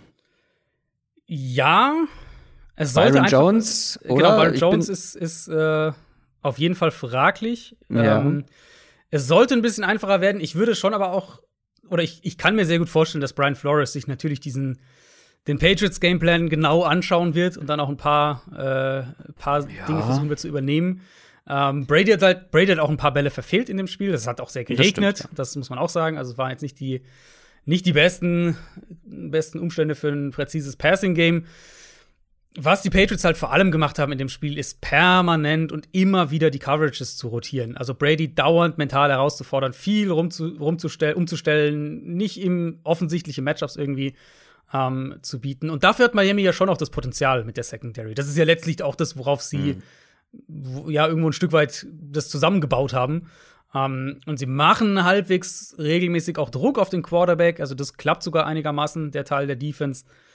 Ähm, sie haben, wenn Byron Jones spielt, dann haben sie zumindest ja auch die, die Coverage-Manpower, dass sie zumindest zwei von den Bucks-Receivern covern können. Gronk, denke ich, werden wir nicht sehen diese Woche. Der hat sich mhm. ja nicht nur mehrere Rippen gebrochen, sondern eine Lunge punktiert und alles noch dabei. Ja. Ähm, und dann, gut, dann, dann, reden wir halt davon, okay, der dritte, den dritten Receiver muss dann auch noch covern, Antonio Brown in dem Fall. Äh, aber ich denke, letztlich wird es defensiv für Miami reichen, um jetzt irgendwie einen, einen Blowout zu verhindern. Aber nicht, dass du irgendwie die Offense unter 20 hältst. Und auf der anderen Seite, die Bucks ähm, haben defensiv ein paar Sorgen. Gerade mhm. in der Secondary hier und da anfällig. Aber jetzt mit Blick auf dieses Spiel, A, ist die Bucks Front immer noch sehr gut. Also vor allem gegen den Lauf extrem stark. Die Patriots haben es, glaube ich, gar nicht erst versucht. Ähm, und pff, haben bisher auch nicht viele geschafft. B, die Dolphins Offense ist halt auch leider ein Trauerspiel. Mhm. Also nur Carson Wentz stand prozentual mehr unter Druck als Jacoby Brissett bisher in dieser Saison und das kann ein ganz schweres Spiel werden für diese O-Line, für Brissett, für die ganze Offense. Also ich, ich habe hier so ein leichtes, ich sehe hier ein Debakelpotenzial für diese Offense. Du auch? Ja, ja, sehr großes tatsächlich. Ähm, also Tour wird noch nicht spielen können, das sollte man vielleicht noch sagen. Der ist ja auf IR, das heißt, der wird zumindest dieses Spiel noch verpassen. Will Fuller hat sich einen Finger gebrochen, wird nicht spielen. Und du wirst halt kaum ein, ein bittereres Matchup finden als diese O-Line gegen die Front der Bucks. Ähm, mhm. vielleicht ja, wenn wir bisher auf die Saison schauen, dann die Dolphins Line gegen die Bills Front und das haben wir ja schon gesehen und das war ein komplettes Desaster für Miami. Ähm, Matchups in der Secondary, die wären ja an sich da. Also die Bucks sind da halt super angeschlagen. Carlton Davis wird jetzt wahrscheinlich zwei Wochen fehlen. Antoine Winfield ist im Concussion Protocol. Die haben ja, also Sherman haben sie ja direkt starten lassen gegen die Patriots. Da hat wir doch so drüber gesagt, äh, ja, der wird wahrscheinlich erstmal nicht so spielen. Er selbst hat ja das gesagt gehabt, dass ähm, nachdem der Deal, mh, hm, nachdem der Deal fix war, ja, er wird wahrscheinlich jetzt erstmal nicht starten, so wird natürlich ein bisschen Zeit brauchen. Und dann irgendwie fünf Tage später spielst du als Sunday Night, äh, startest du gegen die Patriots. Ähm, da sind sie auf jeden Fall verwundbar in der Secondary. Mhm ich erwarte so ein bisschen, dass wir, dass Miami versucht, ein Quick Passing Game aufzuziehen. Und so wie es die Patriots ja auch gemacht haben, ähm, mit, mit Jalen Waddle, mit dem Screen Game, dass das so ein bisschen eine Waffe sein wird. Aber ich glaube halt nicht, dass sie den Ball vernünftig bewegen können und, und dass die einfach an der Line komplett overmatched sein werden. Und diese, diese Matchups, die, sie, die sich eigentlich ihnen anbieten würden, dahinter, dass sie die gar nicht groß ausnutzen können. Dazu noch Will Fuller mit einem gebrochenen Finger. Der hat jetzt bisher noch keinen großen Einfluss gehabt, aber hätte ja kommen können. Mhm. Wird er jetzt wahrscheinlich erstmal nicht. Die Bucks sind mit 10 Punkten Favorit zu Hause und, na, wie du auch schon sagst, also das ist hier, die Dolphins es haben fehlt, das Potenzial hier unterzugehen. Ja, es fehlt so ein bisschen die Fantasie halt, wie ja. äh, Miami großartig scored. Also klar kannst du, kann immer mal ein Big Play hier und da passieren. Klar. Aber wenn wir jetzt. Gerade, gerade wenn du auf so Leute wie Devontae Parker und Jalen Waddle guckst, gegen die Cornerbacks, die noch genau, übrig sind bei den genau. Bucks. Da kann immer mal ein, einer durchbrechen. Aber wenn Aber Jacoby Brissett muss ja erstmal die ja, Zeit eben. bekommen dafür. Und Laufen eh so ein Thema. Wenn du, wenn du Spiele predikten willst, dann prediktest du ja nicht, die werden vielleicht drei Big Plays anbringen, sondern das ist ja, also das ist ja nur bedingt planbar. Ähm, ja, ich, also ich finde die Line mit zehn Punkten ist gerechtfertigt. Das Washington Football Team spielt gegen die New Orleans Saints. Washington steht 2 und 2 nach einem Comeback-Sieg gegen die Falcons und auch die Saints stehen 2 und 2 nach einer Niederlage gegen die Giants. Nach einem Giants-Comeback. Das wird hier die ganz große Big Play Show. Hoffe ich zumindest. zumindest haben wir hier zwei der unterhaltsamsten Quarterbacks in der Theorie gegeneinander. Big Play Bingo nenne ich es.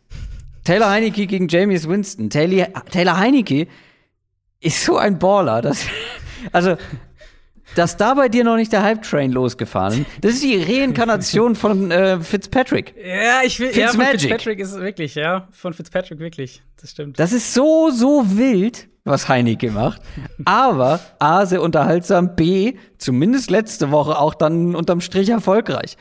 Und James Winston ist ja eigentlich auch so jemand, aber der hat so ein bisschen was von seiner Wildness verloren in den letzten Wochen. Mhm. Also, ja, Offense ist immer noch sehr verhalten, liegt wahrscheinlich nicht nur an Winston, sondern auch daran, dass man mittlerweile gar keine Receiver mehr hat. Callaway ja auch angeschlagen, da muss man, glaube ich, noch gucken, Mhm. ob der spielen kann. Ähm, ja, wer wird der unterhaltsamere Quarterback sein in diesem Duell? Ja, das ist eine gute Frage. Ich finde es gut, dass du es so eingeleitet hast, weil mein erster Punkt zu den Saints ist, ich bin der Meinung, dass Sean Payton einsehen muss, dass er die Offense mehr in, in James Winstons Hände legen muss, wenn er, ähm, wenn er Spiele gewinnen will. Natürlich geht Hat es er mit, ja in Woche 1. äh, ja, na, Woche 1, eigentlich Woche Ah, 1 stimmt, war ja, das waren eigentlich nur, ja. Genau, ja, Woche ja. 1 war eigentlich, glaube ich, die Idealvorstellung, Effizienz. die er im Kopf hatte. Irgendwie aggressive Mhm, Defense, dominante Line, Run-Game. Und Winston ist halt so dein Game-Manager, der dir irgendwie ein, zwei Big Plays pro Spiel liefert. Das ist eine, eine super Idealvorstellung. Ähm, und, und das war ja quasi in Perfektion gegen die Packers dann direkt. Aber das ist eher die Ausnahme. Das können wir jetzt, glaube ich, nach vier Wochen schon sagen. Das beginnt Ja. natürlich auch mit dieser Line, haben wir ja drüber gesprochen. Äh, Eric McCoy fehlt, Terran Armstead fehlt, sprich, da sind sie nicht mehr so stark.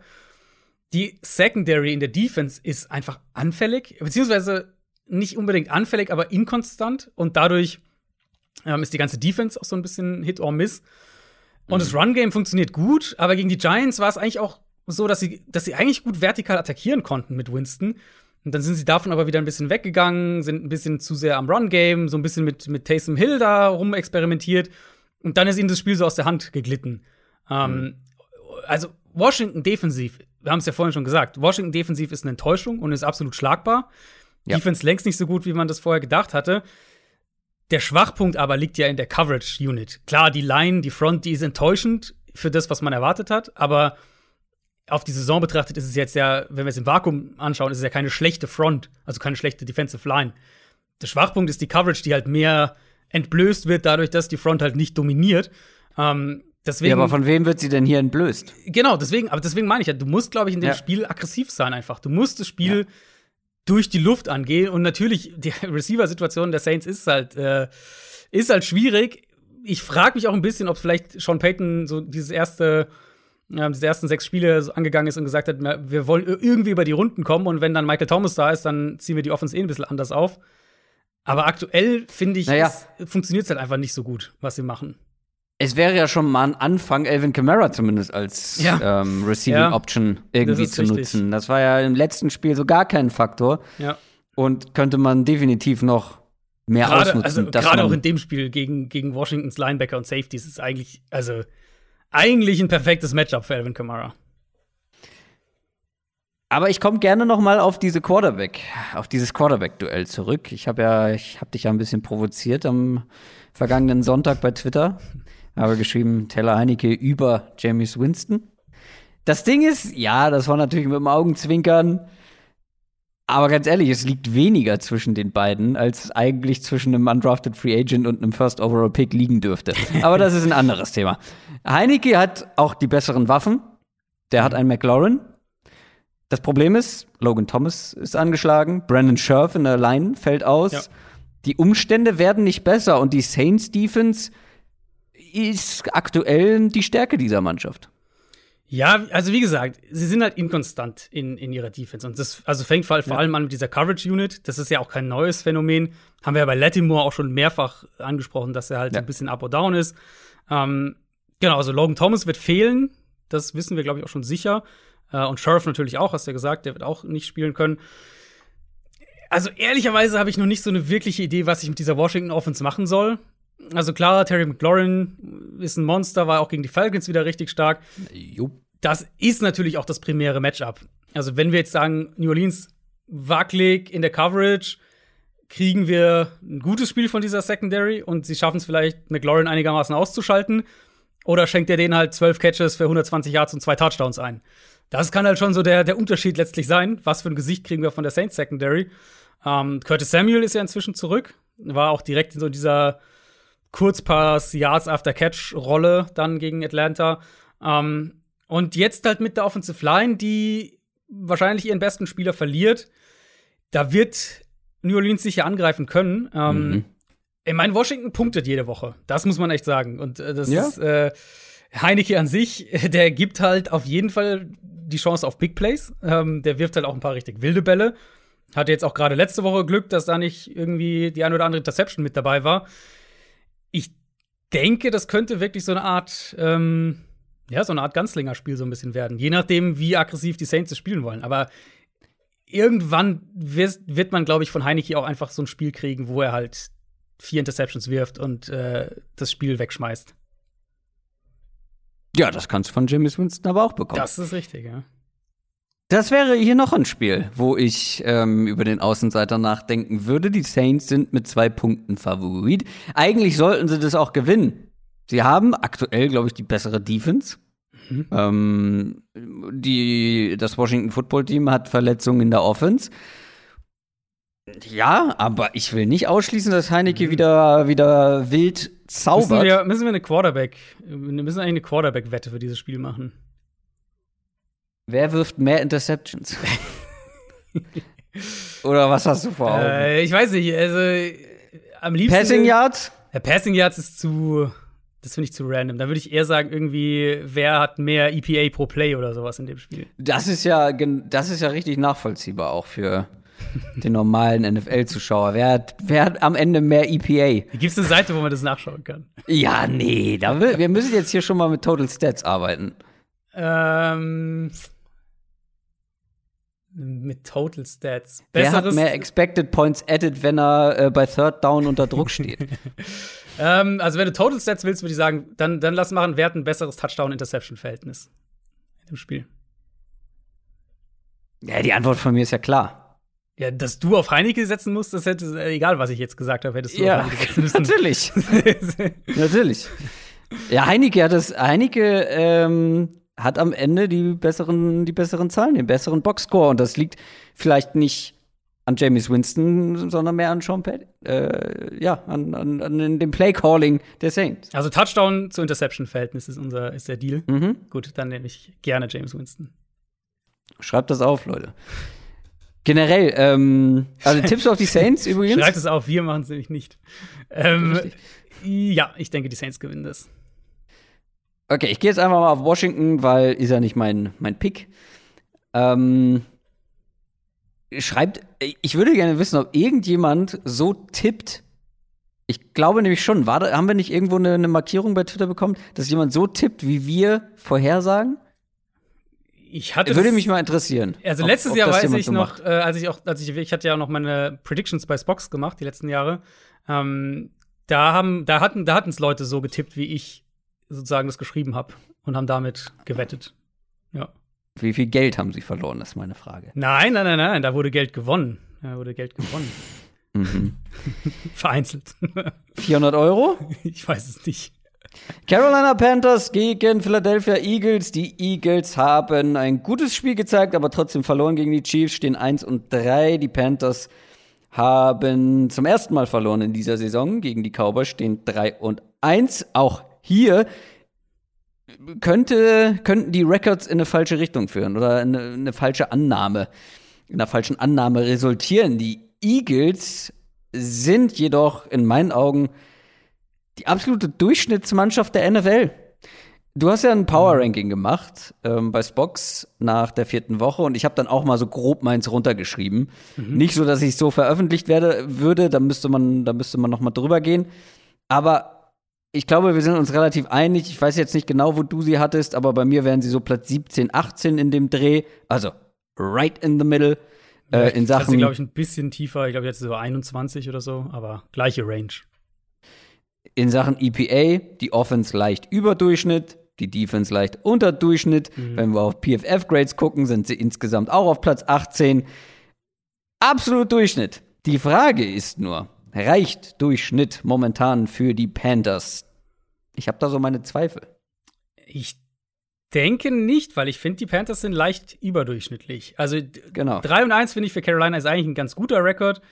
Ähm, 3 und 2 wäre wahrscheinlich der ideale Rekord, um das Team aktuell zu beschreiben, wie ich sehe. Ich glaube 3 und 2 nach vier Wochen, also das halt, ist schwierig. Äh, insgesamt 3 und 2.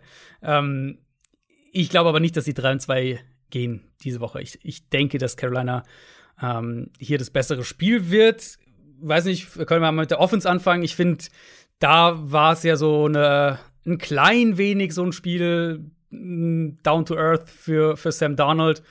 Ähm, die ersten drei Spiele waren natürlich gut. War gegen Down to schwache- earth im wahrsten Sinne des Wortes. Fünfter richtig. Rushing-Touchdown, wenn ich mich richtig erinnere. Vierter, vierter und fünfter, oder? Glaube ich, sogar beide. Also ja, zwei. zwei Stück, ja. Ähm, Stimmt. Ja, absolut.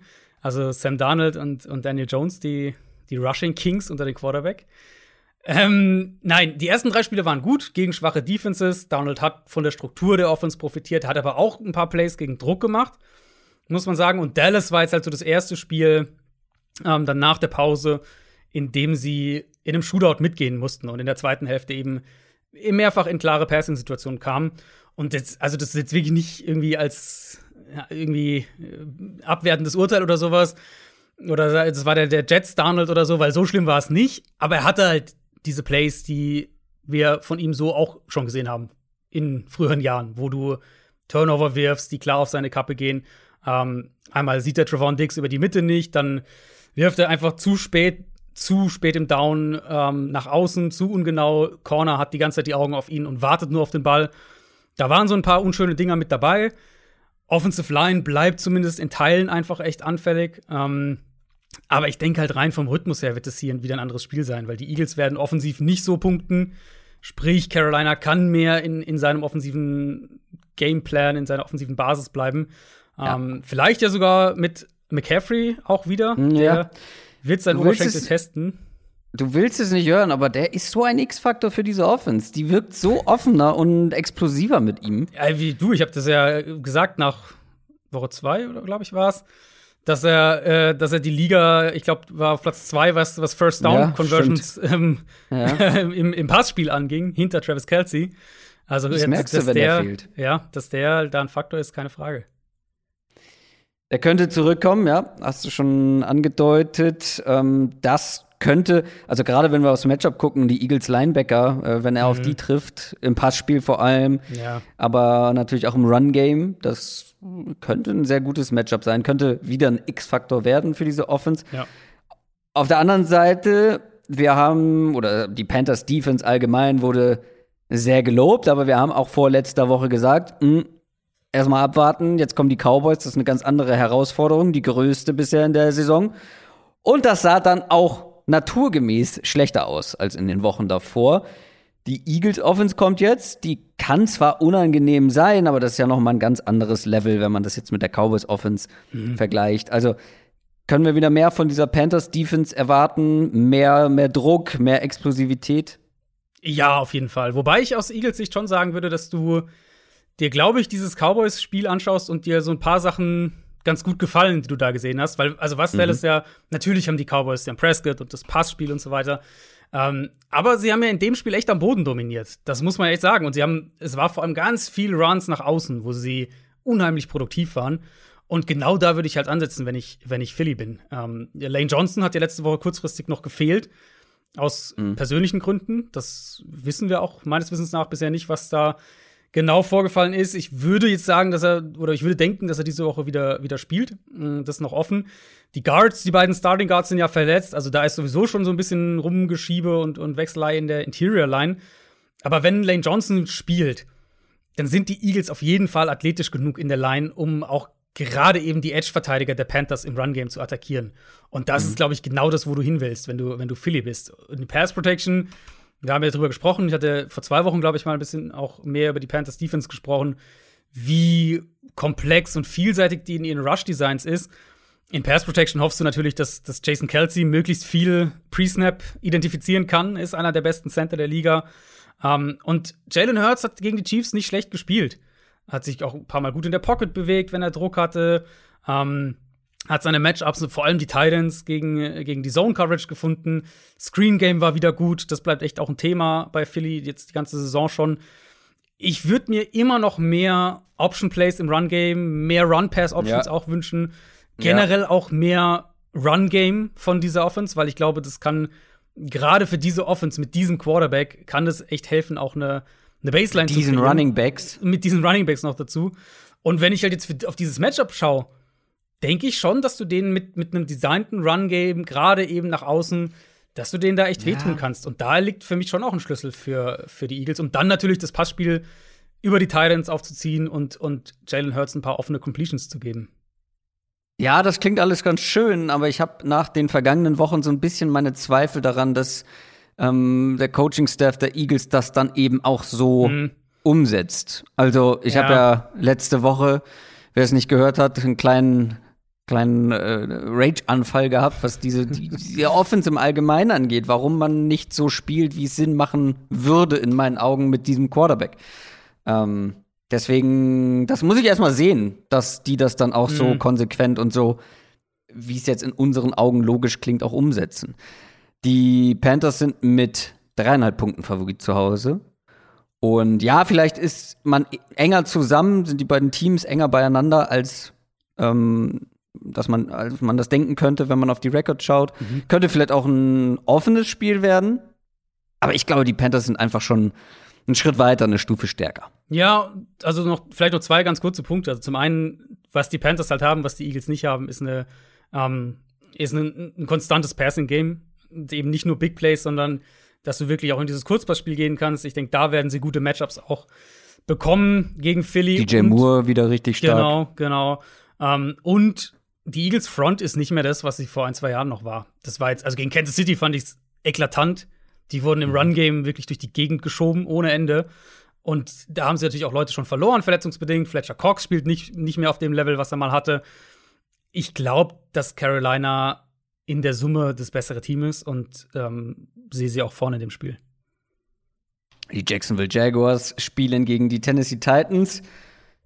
Die Titans haben ja, am Ende doch noch überraschend, auch wenn man ohne Wide Receiver gespielt hat. Oh, äh, überraschend gegen die Jets verloren. Steht 2 und 2, die Jaguars. Vier Niederlagen in vier Spielen und jede Menge Drama drumherum.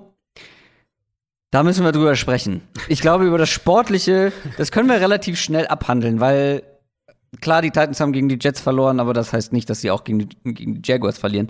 Wir müssen über Urban Meyer sprechen seit dieser Saison Head Coach der Jaguars. Wir wussten, dass das kein einfacher Charakter ist. Wir wussten, dass diese Einstellung eine riskante Einstellung ist, eine mit, mit Bastpotenzial.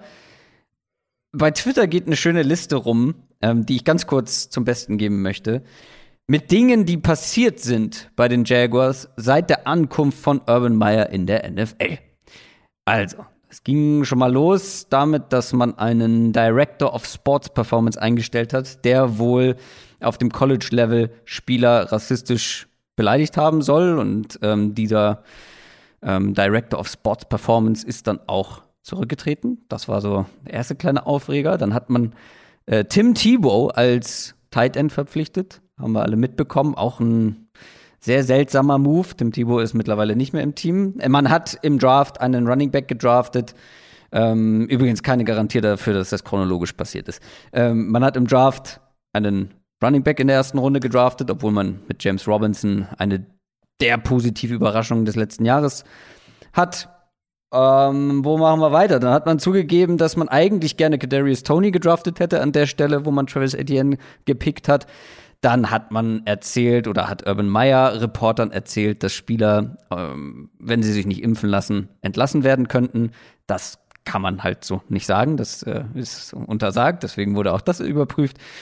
Dann gab es eine offene Quarterback, ähm, einen offenen Quarterback-Kampf um die Starting Position zwischen Trevor Lawrence und Gardner Minshew, wo man Trevor Lawrence an 1 gedraftet hat. Man hat den Nummer 9 Overall Pick vom letzten Jahr weggetradet und dann gab es jetzt diese Woche ein Video, was rumgegangen ist von Urban Meyer in einem Pub oder in einem Club, wo eine junge Frau äh, ja, ihm einen Lapdance gibt, mehr oder weniger. Und diese Frau war nicht seine Frau, sondern irgendeine andere Frau. Und das kam gar nicht gut an. Weder bei seiner Frau höchstwahrscheinlich, noch in der Öffentlichkeit, noch äh, bei dem Team, wo es jetzt auch heißt, dass er da unter anderem ausgelacht wurde. Der Besitzer der Jaguars sagt, Urban Meyer muss sich das Vertrauen und den Respekt zurückverdienen. Das ist ganz schön viel dafür, dass dieser Mann erst seit Saisonbeginn im Amt ist und wir gerade erst vier Spiele gesehen haben. Ja, drei Sachen würde ich, glaube ich, hervorheben daraus. Es ist einmal diese, diese ganze Geschichte mit diesem Assistant Coach, der halt offensichtlich ne, oder gegen den sehr gravierende Fälle von Rassismus im College ähm, vorliegen und, und äh, oder Vorwürfe im Raum stehen, den zu verpflichten allein für mich ist schon so eine gewisse zeigt zeugt schon von so einer gewissen ich habe nicht so ganz verstanden, was meine Situation hier ist, weil also der Effekt, den das auf deinen Lockerroom haben kann, der nun mal größtenteils äh, von afroamerikanischen Spielern besetzt ist oder, oder in dem größtenteils afroamerikanische Spieler sind. Ähm, den, der muss dir eigentlich klar sein. Dann zweiter Punkt. Du hast jetzt von dem einen Statement gesprochen. Wir haben vier, wir haben vier Wochen in dieser Saison rum und die Jaguars haben schon zwei Statements rund um ihren Headcoach rausgehauen. Das eine war nach Woche zwei, als USC seinen Headcoach entlassen hat und plötzlich jeder darüber gesprochen hat, dass Urban Meyer zum College zurückgehen könnte, zu USC. Ähm, haben sie ein Statement rausgehauen von wegen die äh, ja, Urban Meyer ist hier committed und so. Also es war offensichtlich, sahen sie sich verpflichtet, ein Statement rauszuhauen, dass Urban Meyer nicht nach zwei Wochen Jacksonville wieder verlässt. Und jetzt eben dieses, also das war ja echt eine ziemliche Watschen, muss man schon sagen, vom Owner.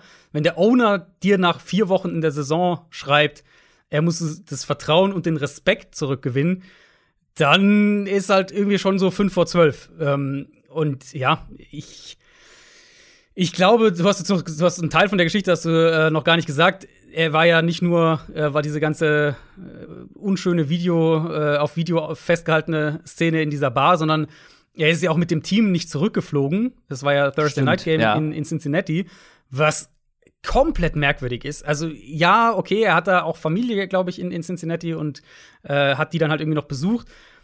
Aber das kommt, also sag mir eine Situation, in der das passiert ist, dass der Headcoach nicht mit dem Team zurückfliegt. Von mir aus fliegst du halt am nächsten Tag wieder hoch, keine Ahnung. Aber das war, das war super weird auch von der Herangehensweise her.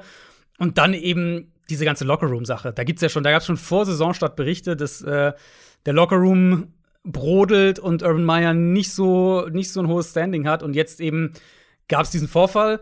Was macht Urban Meyer? Er stellt sich halt nicht vors ganze Team, und sagt, hey, ich habe hier Scheiße gebaut, das tut mir leid, es geht auf mich und äh, ja, keine Ahnung, sondern er hat sich halt, also so wie das berichtet wurde, hat er sich erstmal in irgendwelchen Position äh, Group Meetings, hat es dann so einzelnen Leuten gesagt, hat aber halt auch so komische Ausreden drumherum gebastelt und dann eben, als er dann wohl nach den, nachdem er dieses Konstrukt dann da verkauft hat, ähm, wieder rausgegangen ist, dann, dann gab es wohl auch Gelächter äh, vom, vom Team gegen ihn.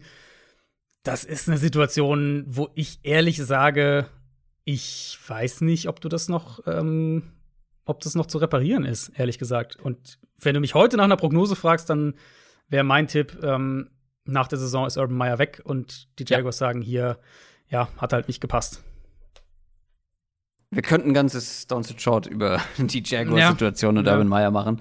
Ähm, ja, ich gehe da aber komplett mit. In meinen Augen ist das nicht tragbar, außer es kommt jetzt die also das Einzige, mit dem du das retten kannst, ist natürlich eine sportliche Trendwende und eine erfolgreiche Saison, weil, wie wir immer sagen, wenn Erfolg da ist, dann, dann, dann, ja, dann kannst du manche Wogen glätten.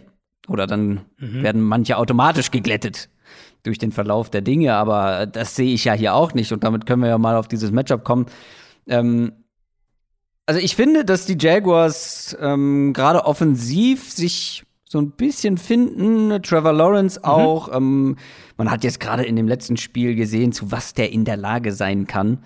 Das, das, ist, schon, das ist schon gut, aber trotzdem mit dem, was wir, was da alles hinter den Kulissen abgeht, wird jedes Spiel eine unglaubliche Herausforderung.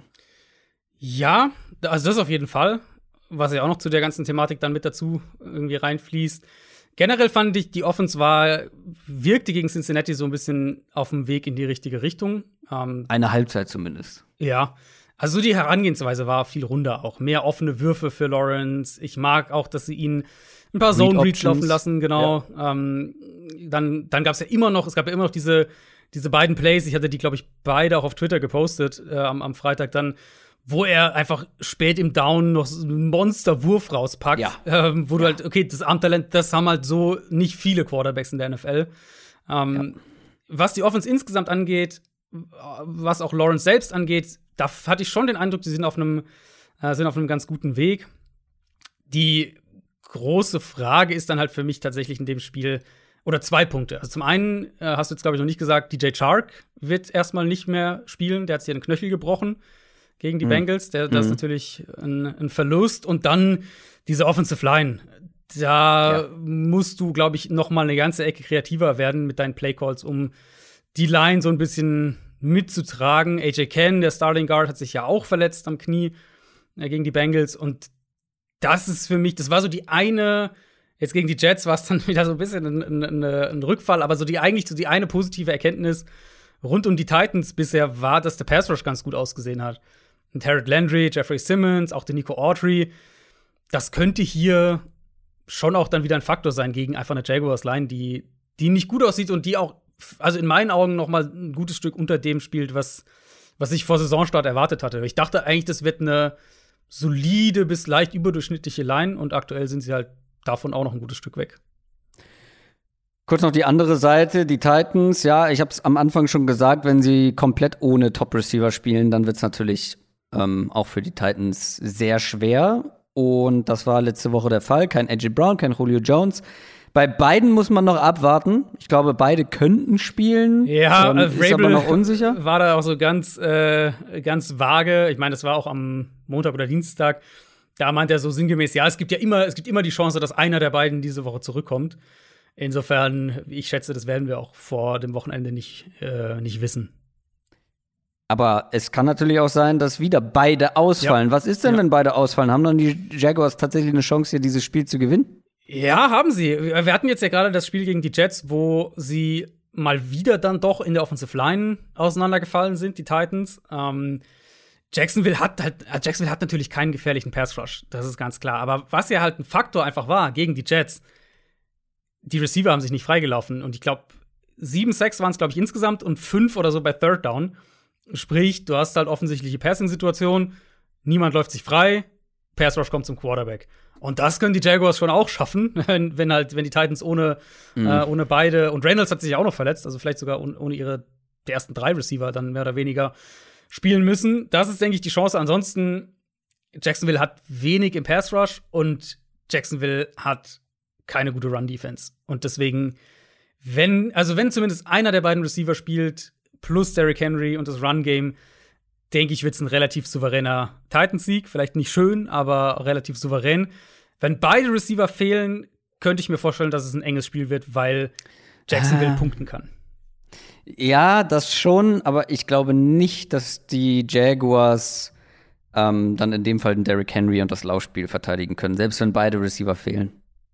Also ich glaube, dass dann Derrick Henry wieder einen größeren Impact haben wird. Haben ja, wenn kann. beide fehlen, dann werden sie natürlich die Box zustellen und dann und werden halt die werden halt die, die Titans auffordern, so nach dem Motto, okay, dann zeigt mal, ob ihr uns mit eurem Receiver 4 und 5 auch schlagen könnt. Und wenn ihr das könnt, okay, Good ja, Job. aber ich habe so, noch nichts äh. gesehen von der Jaguars Defense, was mir irgendwie Mut macht, weil selbst die erste Halbzeit gegen die Bengals Offense hatte ich das Gefühl, dass die Bengals sich so ein bisschen selber im Weg standen mhm. und das Ganze ein bisschen zu luschig angegangen sind.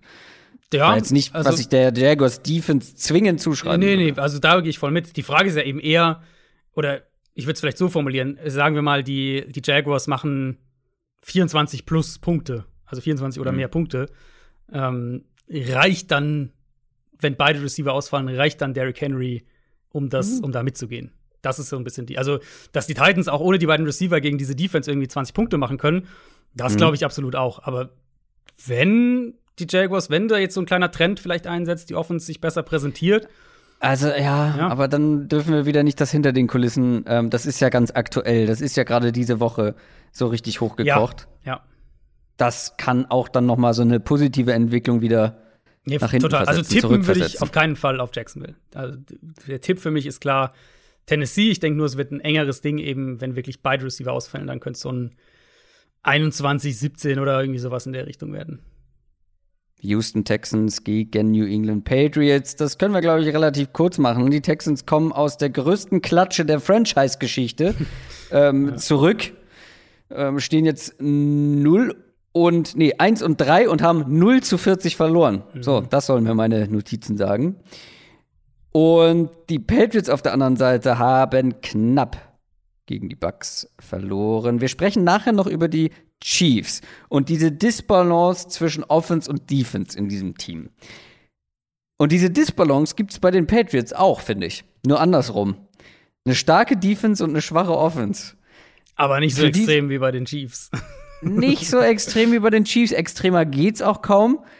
Das Ding ist, ich glaube, das ist kein Thema, was wir in dieser Preview besprechen müssen, weil für dieses Spiel wird das, glaube ich, nicht entscheidend sein, weil Ja. hier, glaube ich, reicht diese starke Defense, dieses Spiel zu gewinnen, beziehungsweise wird die Grundlage legen dafür. Und für die Texans Defense sollte dann auch die Patriots Offense, von der ich echt ja, ein bisschen enttäuscht bin, ehrlich gesagt, ähm, wird das, glaube ich, trotzdem alles reichen. Müsste es, ja. Äh, Patriots Offense, ich glaube, wir müssen uns einfach halt damit anfreunden, was sie aktuell sind. Sie sind halt eine extreme Kurzpass-Offense. Das ist nicht schön, das ist nicht spektakulär, das sind wenig explosive Plays. Aber sie können halt einen Rhythmus darin finden. Und das liegt eben daran, dass, also zum einen Mac Jones in dem Bereich echt dann gut ist, war ja auch gegen die Bucks so. Und, z- oder sagen wir so, zwei Sachen fehlen halt. Einmal, glaube ich, in meinen Augen hatten sie die Offense konstruiert mit der Idee im Hinterkopf, dass sie ein dominantes Run-Game haben als eine tragende Säule. Aber die Line ist einfach nicht so gut, wie wir dachten. Das Run-Game sieht relativ ideenlos aus. Und der andere Punkt ist eben, sie haben zu wenig Explosivität. Und ich weiß, dass da McDaniels auch einiges an Kritik abbekommt und auch zum Teil zu Recht. Aber das ist auch die Spielweise von Mac Jones, seit er in der NFL ist. Wenn er die, wenn er die Möglichkeit hat, oder wenn er die Wahl hat, den sicheren kurzen Pass oder halt das Shotplay in ein riskanteres, engeres Fenster, Ja. dann nimmt er den sicheren Pass. So spielt er einfach. Und deswegen, Ja. das ist halt, das sorgt, ja, das sorgt für eine Offense, die halt nicht, die reißt keinen vom Hocker. Überhaupt keine Frage. Die gewinnt dir aber auch keine Spiele. Sie gewinnt dir. Mm, Ja, okay. Ja, vielleicht das also, Texans-Spiel. Okay, okay, okay. aber das reicht halt nicht. so, so, ich würde so sagen. Sie verliert dir aber auch keine. Doch. Ich glaube schon. Ich glaube, dass man gegen die Bucks mit der starken Leistung der Defense, mit einer etwas explosiveren Offense, mit einem Quarterback, ich weiß, es ist viel verlangt von einem Rookie, verlange ich jetzt auch nicht zwingend, aber mit einem Rookie, der dann vielleicht auch mal in einem Pass Rush in der Pocket ein bisschen besser ausweicht, ein bisschen mehr den Druck spürt und dann hier und da mal ein etwas explosiveres Play liefert. Und ich traue das Mac Jones zu. Das ist ja, also der hat vielleicht nicht den Arm von einem, äh, von einem Zach Wilson oder Trevor Lawrence, okay, aber er hat ja eine gute Accuracy auch, wenn er tief geht. Und ich glaube, mit einem etwas aggressiveren Quarterback hättest du die Bucks auch schlagen können. Und Ja, das, das ist ist, dann der feine Unterschied. Das ist fair, ja. Also, wo ich natürlich absolut mitgehe, ist, dass die Offense halt wenig. Also, der Floor ist im Prinzip das Ceiling für diese Offense. Das ist halt, die haben halt keinen. Ja. Die haben, halt- die haben halt wenig, die haben halt nach oben kaum Spielraum. Und natürlich, klar, wenn die Offense besser wäre, dann würden sie mehr Spiele gewinnen, weil sie mehr Punkte machen würden. Keine Frage. Kein Altbau. ja, genau. Keine hohen, keine hohen Decken auf jeden Äh, Fall. Ähm, aber sie können ja zumindest in der Struktur, wie sie das machen, können sie ja zumindest den Ball bewegen. Es ist jetzt ja nicht so, so Pittsburgh-mäßig, wo du halt sagst, oh je, wenn die nicht irgendwie drei Big Plays hinkriegen, dann weiß ich nicht, wie die überhaupt punkten. Sondern sie können ja zumindest den Ball Das bewegen. ist das andere Gegenteil, ja. Ja, aber dass du halt damit oben nicht mitspielen kannst, ist, ist, äh, ist relativ klar. Und dann in dem, wenn wir jetzt aufs Matchup nochmal gehen, ähm, Texans hatten ja schon ein paar Spiele dieses Jahr, wo der Pass Rush eigentlich gar nicht so schlecht war. Jetzt hat New England am Dienstag Isaiah Wynn und Mike Onwenu auf die, also die linke Seite ihrer Line im Prinzip, auf die Covid-19-Liste gesetzt. Das muss man auch mal beobachten. Trent Brown fällt natürlich nach wie vor der Right Tackle, also da könnte die Line, die sowieso schon nicht so gut ist wie gedacht, könnte noch mal eine Ecke schwächer sein. Ähm, ich denke trotzdem, dass Mac Jones die halt mit dieser Dink Dunk Offense dann Schritt für Schritt so ein bisschen auseinandernehmen kann und dann halt machst du irgendwie 20 Punkte und das reicht eben, um, um das Spiel wahrscheinlich zu gewinnen. Das ist eine Auenland-Offense. Wegen den niedrigen Decken. Ja. Ich habe noch eine Ja, gute Stat äh, zur, zur Texans Offense gesehen. Laut äh, den Stats von True Media, die gehen bis zu, ins Jahr 2000 zurück, war das in den letzten 22 Jahren das schlechteste Spiel nach EPA pro Play. Also das schlechteste Spiel von einer Offense nach Expected Points Added pro Play. Der R0 zu 40, also Ja. 87 Und der- Passing Yards, 4 Interceptions. Müssen wir über das Matchup noch sprechen, Texans Offense gegen Patriots Defense? Weil wenn du Tom Brady so den Zahn, also nicht, ne, Zahn ziehen ist übertrieben, aber so limitieren kannst über weite Strecken, wird dir das mit Ja. Davis Mills höchstwahrscheinlich auch ganz, Ja, ganz gut keine- gelingen. also ja, die werden sich gegen auf- Davis Mills, aber Die werden sich auf Brandon Cooks fokussieren in ihren Coverages und werden den Rest dann darauf äh, fokussieren oder die restlichen Ressourcen daran investieren, Mills unter Druck zu setzen und für, für defensive Big Plays zu sorgen. Und die werden noch kommen, denke ich. Patriots sind mit neun Punkten Auswärtsfavorit. Das finde ich schon. Das ist viel, wenn man sieht, wie die Patriots Offense halt spielt. Bisher. Eben. Ja. Ich habe mir auch gerade aufgeschrieben, ähm, was heißt gerade? Ich habe mir grundsätzlich aufgeschrieben, die Patriots haben nur gegen die Jets mehr als 17 Punkte gemacht. Mhm.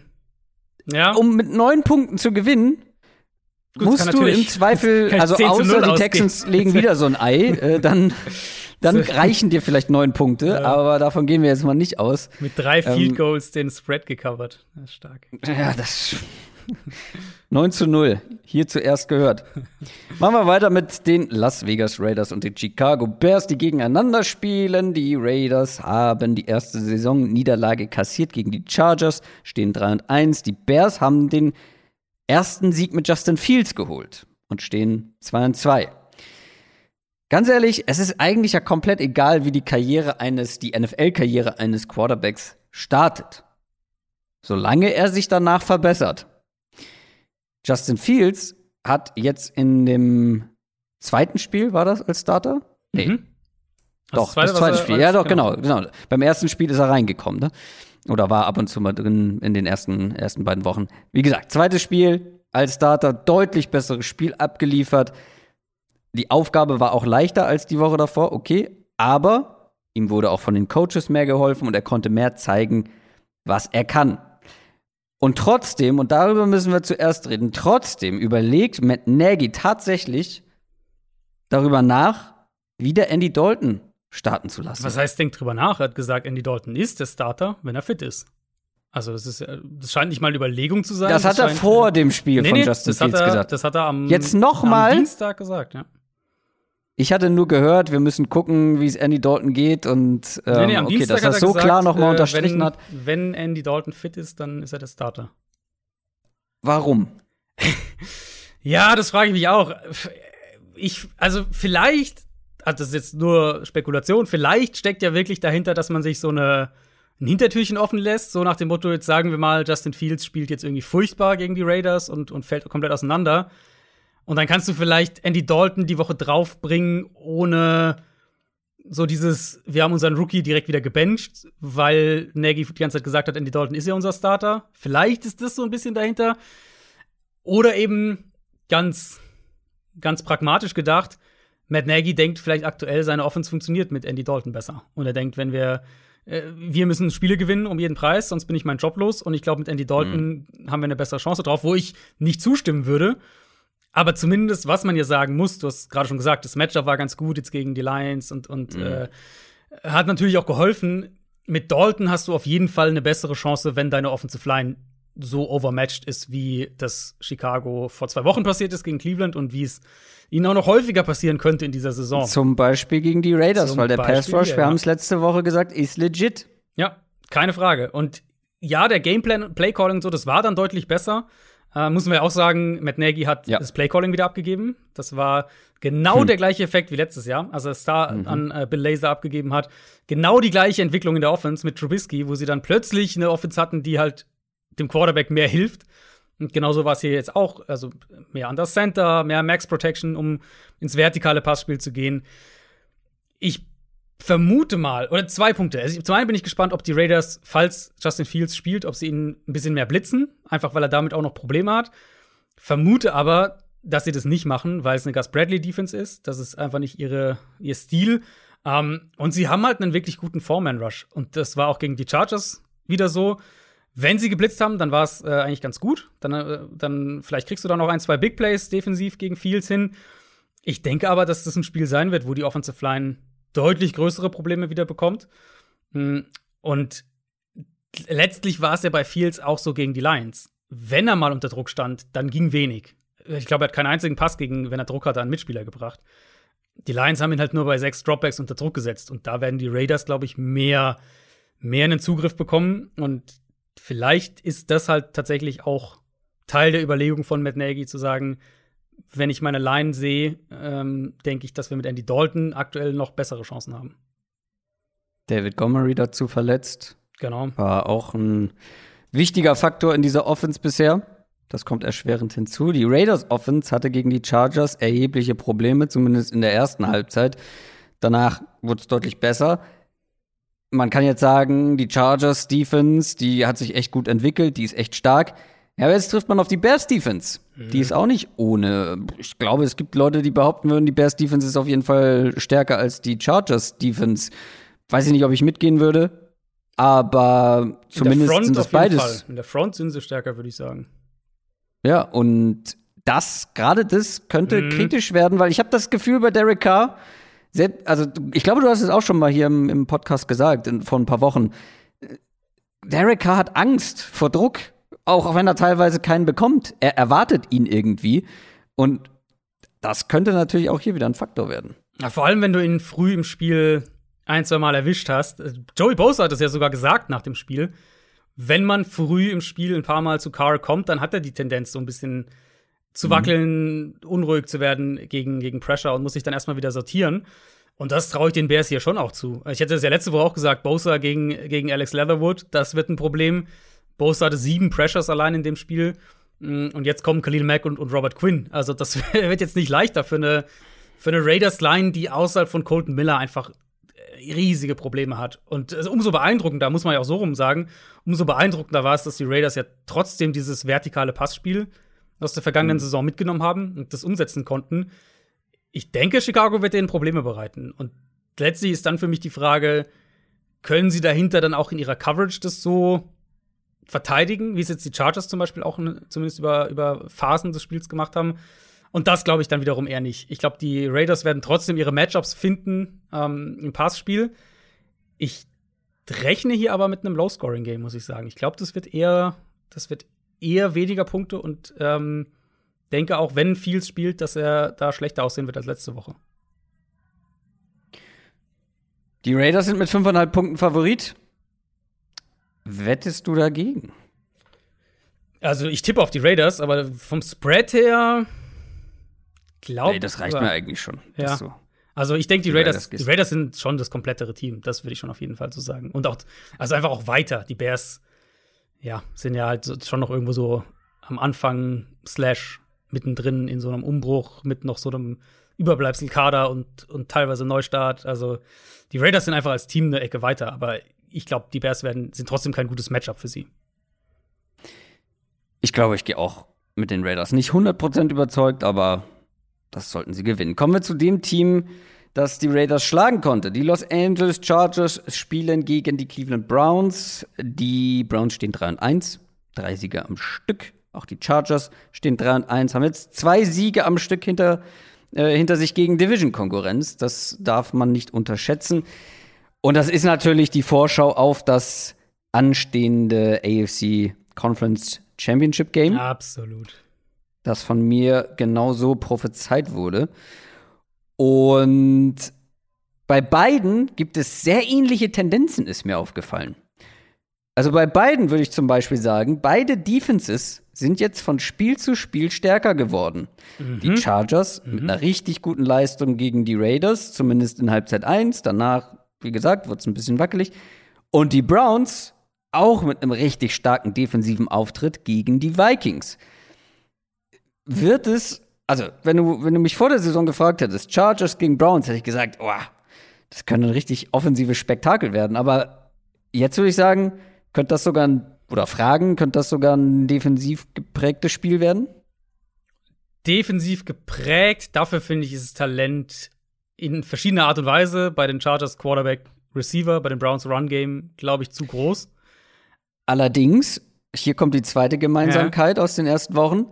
Beide Offenses waren jetzt sind nicht besser geworden, sagen wir so. Also haben mhm. sich so ein bisschen zurückentwickelt. Ja. Oder beide hatten Probleme ja, da. Vor allem, also vor allem Cleveland. Vielleicht können wir mit ja. der Seite auch anfangen, weil da, das war für mich auch wirklich einer der übergreifenden Takeaways aus dem, aus dem letzten Spieltag. Ähm, Baker Mayfield. Also mhm. ich, ich will jetzt nicht irgendwie nach vier Spielen sagen, Baker Mayfield, äh, der ist irgendwie, das ist, der, der muss weg oder irgendwie sowas in der Art. Aber Baker hatte halt ein gutes Spiel in Woche 1 und seitdem war er wackelig und gegen die Vikings war er einfach schlecht. Das war seit Wochen jetzt schon so ein bisschen überschaubar und gegen Minnesota hat er so viel liegen gelassen, was so ungenau mit seinen Pässen hat, hat Odell Becker mehrfach einfach verfehlt, wo der einfach offen war. Haben wir, haben wir auch schon vor, vor der Saison schon drüber gesprochen, diese Dynamik. Ähm, in dem Fall war es ganz klar Baker Mayfield, der halt den Ball nicht vernünftig zu Odell Beckham bringt, der frei ist. Ja, eine Browns Offense, die dominant am Boden immer noch sein kann, jede Woche dominant am Boden sein kann. Aber das reicht halt jetzt in der heutigen NFL nicht, um Top-Teams zu schlagen. Du brauchst dann mehr Plays auch von Baker Mayfield. Und im Moment, so ein bisschen Sorgen mache ich mir da schon um, um, um die Browns, weil ich bei Mayfield aktuell den echt relativ wackelig sehe. Ja, ich kann leider nicht groß widersprechen. Vielleicht ist Jarvis Landry ein entscheidender Faktor. Also sein Fehlen vor allem, mhm. dass, mhm. dass der Offense irgendwie oder dass, dass Baker Mayfield so eine Baseline nimmt, ich weiß es nicht. Auf jeden Fall ist schon auffällig, dass ähm, seitdem der weg ist, das so ein bisschen, mhm. ja, ein bisschen es einfach nicht mehr so gut läuft. Ja. Ähm, ja, und die treffen halt jetzt auf eine Defense, wie gesagt, wo ich glaube, die haben sich echt von Spiel zu Spiel gesteigert, was natürlich auch irgendwo Sinn macht. Da kommt ein ganz anders denkender Coach, defensiver Coach. Das braucht ein bisschen Zeit. Da sind auch viele jüngere Spieler mit dabei. Aber es findet sich so langsam. Könnten die der Browns Offense auch wieder Probleme bereiten? Auf jeden Fall. Die spannendste Frage für mich ist hier wirklich struktureller Natur, nämlich in Anführungszeichen, wie viel lassen die Chargers am Boden zu? Also diese mhm. Defense ist ja per Design darauf ausgelegt, dass du leichte Boxes präsentierst und dass deine Safeties dann so aus 12, 15 Yards Tiefe ihre Run-Gaps verteidigen können. Sprich eben schnell lesen, schnell äh, reagieren können. Und dafür musst du aber eben mit deiner Defensive Line auch die entsprechenden Räume kreieren und, den, und diesen Point of Attack sozusagen mh, hm, kreieren. Und das verlangt halt viel. Also einmal in puncto Play Recognition, Explosivität von deinen Safeties aber es verlangt auch von deinen Defensive Linemen, dass sie mehr als nur eine Gap spielen können. Und da hapert es bei den Chargers aktuell einfach noch ziemlich. Also abgesehen von Bosa ist es eigentlich durch die Bank weg eine relativ löchrige Defensive Line, was die Run-Defense angeht, bisher gewesen. Und deswegen funktioniert dieses Gesamtkonstrukt auch noch nicht so ganz. Also wenn wir nach, nach EPA pro Play äh, im Run-Game, also gegen den Run schauen, in der Run-Defense, dann sind die Chargers da so auf einem Level mit Jacksonville, mit Tennessee, mit Minnesota das ist jetzt nicht unbedingt die Gesellschaft, in der du sein möchtest. Und jetzt kommt halt diese Browns Offense, wo ich sage, mich würde es überhaupt nicht wundern. Einfach, also einmal, weil es die Stärke dieser Offense ist, mit dieser Line, mit den Running Backs, mit der Art, wie sie spielen, den Ball zu laufen. Und dann, wenn wir das dann sozusagen noch darauf anwenden, wie die Chargers spielen, würde es mich überhaupt nicht wundern, wenn die Browns hier irgendwie für 220 Yards oder sowas laufen. Die Frage ist halt dann eher, reicht das, um das Spiel zu gewinnen? Oder brauchst du halt dann nicht trotzdem die Big Plays von Mayfield, die aktuell halt einfach nicht da sind, mhm. um irgendwie Richtung 27, vielleicht 30 Punkte zu gehen und das Spiel zu gewinnen?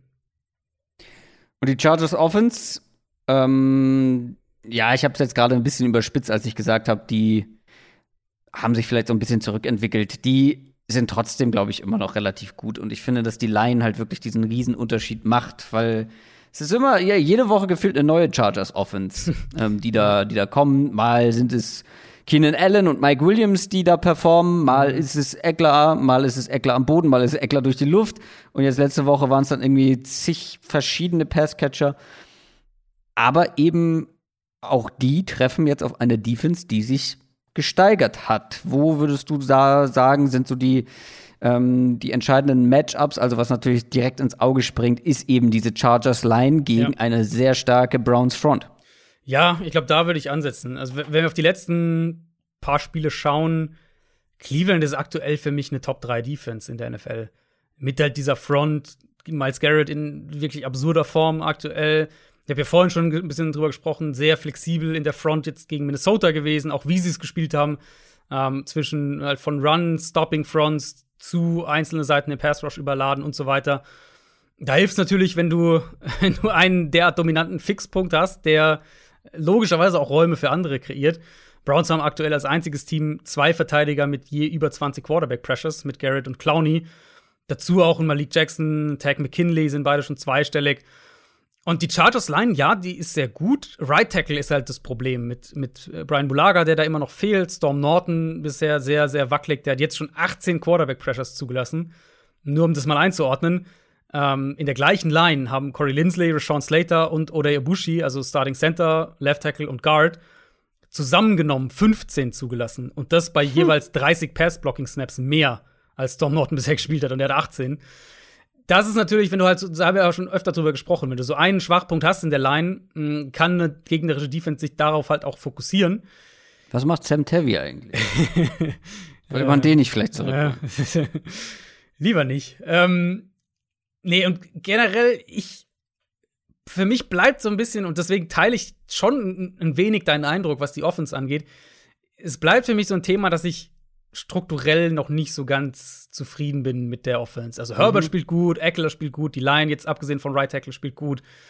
Aber auch jetzt gegen die, Char gegen die Raiders wieder, irgendwie finde ich, ist der Rhythmus noch nicht so da, wo ich ihn gerne hätte. Wo du sagst, die attackieren wirklich viel in dieser Midrange, die nutzen Herberts Arm ideal, sondern es ist halt schon immer noch viel, viel kurz, viel diese, diese designten Pässe zu den Running Backs in die Flats, solche Sachen. Gegen die Raiders war es ein bisschen besser schon, aber da will ich noch mehr sehen. Und, und dann können sie halt da, glaube ich, auch Cleveland gerade eben in der Mitte des Feldes äh, Probleme bereiten durch die Luft. Chargers knapp mit anderthalb Punkten Favorit zu Hause. Ja, ich dachte, das ist dein, äh, dass du da die Browns dir schnappst. Nee, ich glaube tatsächlich, die Chargers gewinnen das. Ja. Also zu Hause, ich habe mir aufgeschrieben, am liebsten würde ich unentschieden tippen. Aber die Chargers sind einfach gerade so ein bisschen besser in Form. Ja, Aber es Ja. kann auch, die Browns können das auch gewinnen. Für mich, wie gesagt, sind das ähm, jetzt nicht nur vor der Saison, sondern nach auch ähm, den ersten vier Wochen zwei der besten Teams der AFC. Und deshalb eines der spannendsten Spiele, das zweitspannendste Spiel an diesem Spieltag. Ja, also ich habe die Chargers auch. Ich finde sogar 1,5 fast ein bisschen niedrig. Also wenn ich wenn ich wetten würde, würde ich trotzdem hier die, also auch mit den minus 1,5 würde ich die Chargers nehmen, weil ich die aktuell besser sehe und sie haben den klar besseren Quarterback aktuell. Die Dallas Cowboys spielen gegen die New York Giants in der eigenen Division. Die Giants stehen 1 und 3. Die haben den ersten Saisonsieg geholt gegen die Saints. Die Cowboys kommen immer besser in diese Saison und stehen jetzt 3 und 1 nach einem Sieg gegen die Panthers. Die Cowboys sind die Cowboys eine Top 10 Mannschaft für dich in der NFL? Also da ich sie in meinem Power Ranking auf 2 hatte, ähm, Oh. würde ich, das- würde ich das auf jeden Fall jahren. Das habe ich, das habe ich nicht registriert. Ich habe mir das angeguckt, wie du weißt. Ja. Ich habe die 1 und die 3 habe ich kritisiert, aber die 2 habe ich komplett ignoriert. Krass, okay. Ich Ja, find- gut, dann äh, Also ne, das hm? Äh, ja, ich habe, da gab es natürlich auch einiges an, an Gegenwind. Ist ja auch, also ist ja auch völlig okay. Power Ranking ist ja immer subjektiv.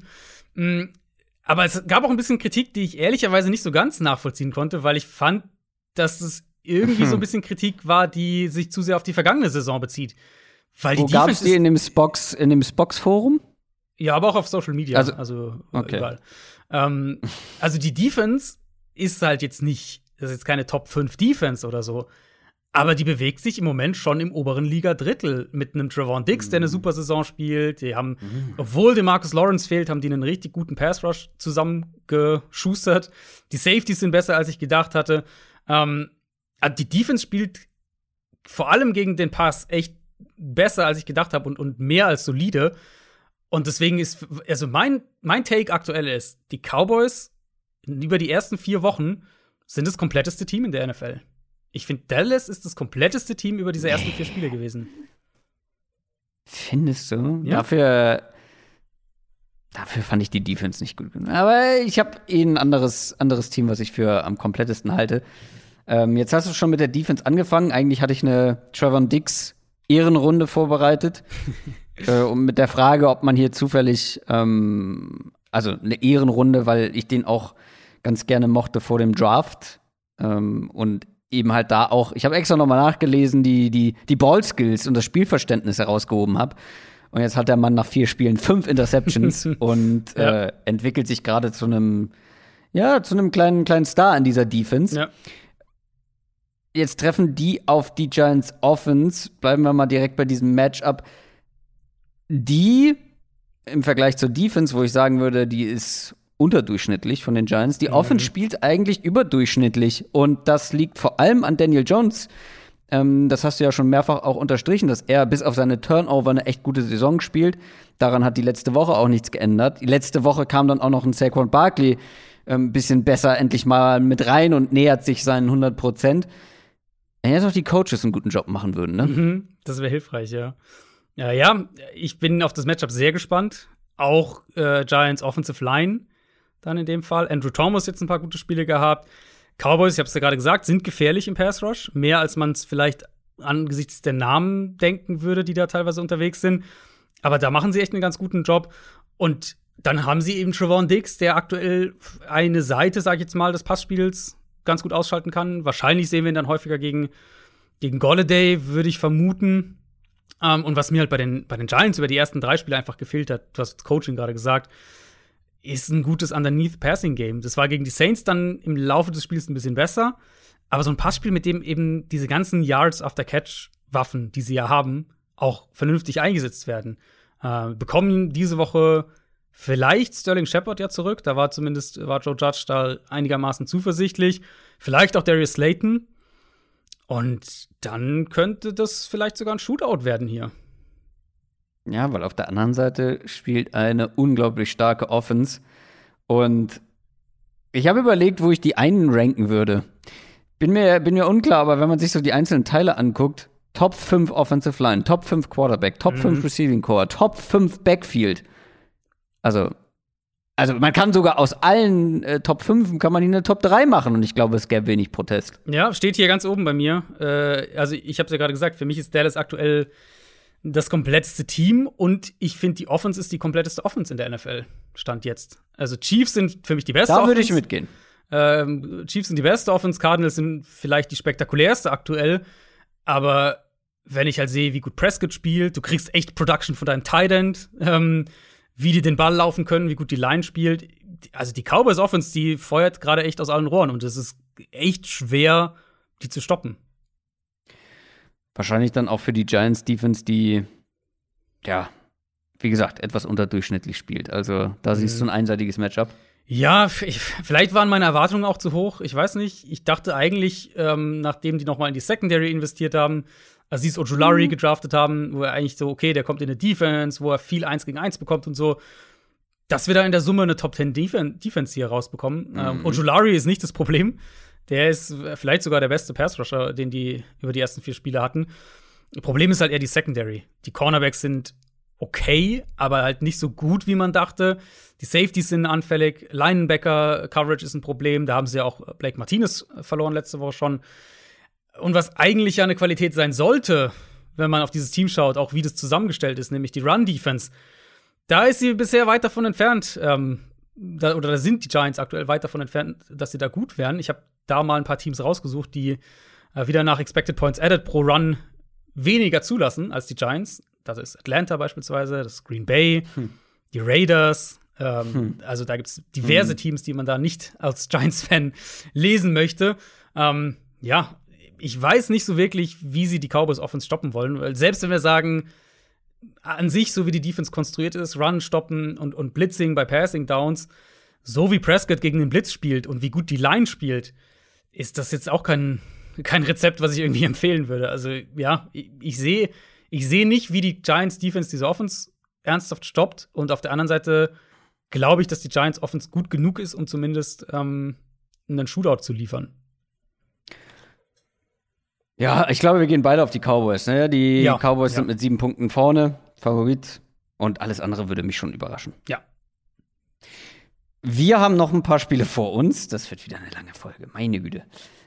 Arizona Cardinals gegen San Francisco 49ers. Die Cardinals sind das einzige 4-0-Team. Die 49ers sind 2 und 2 nach zwei Niederlagen jetzt in Folge.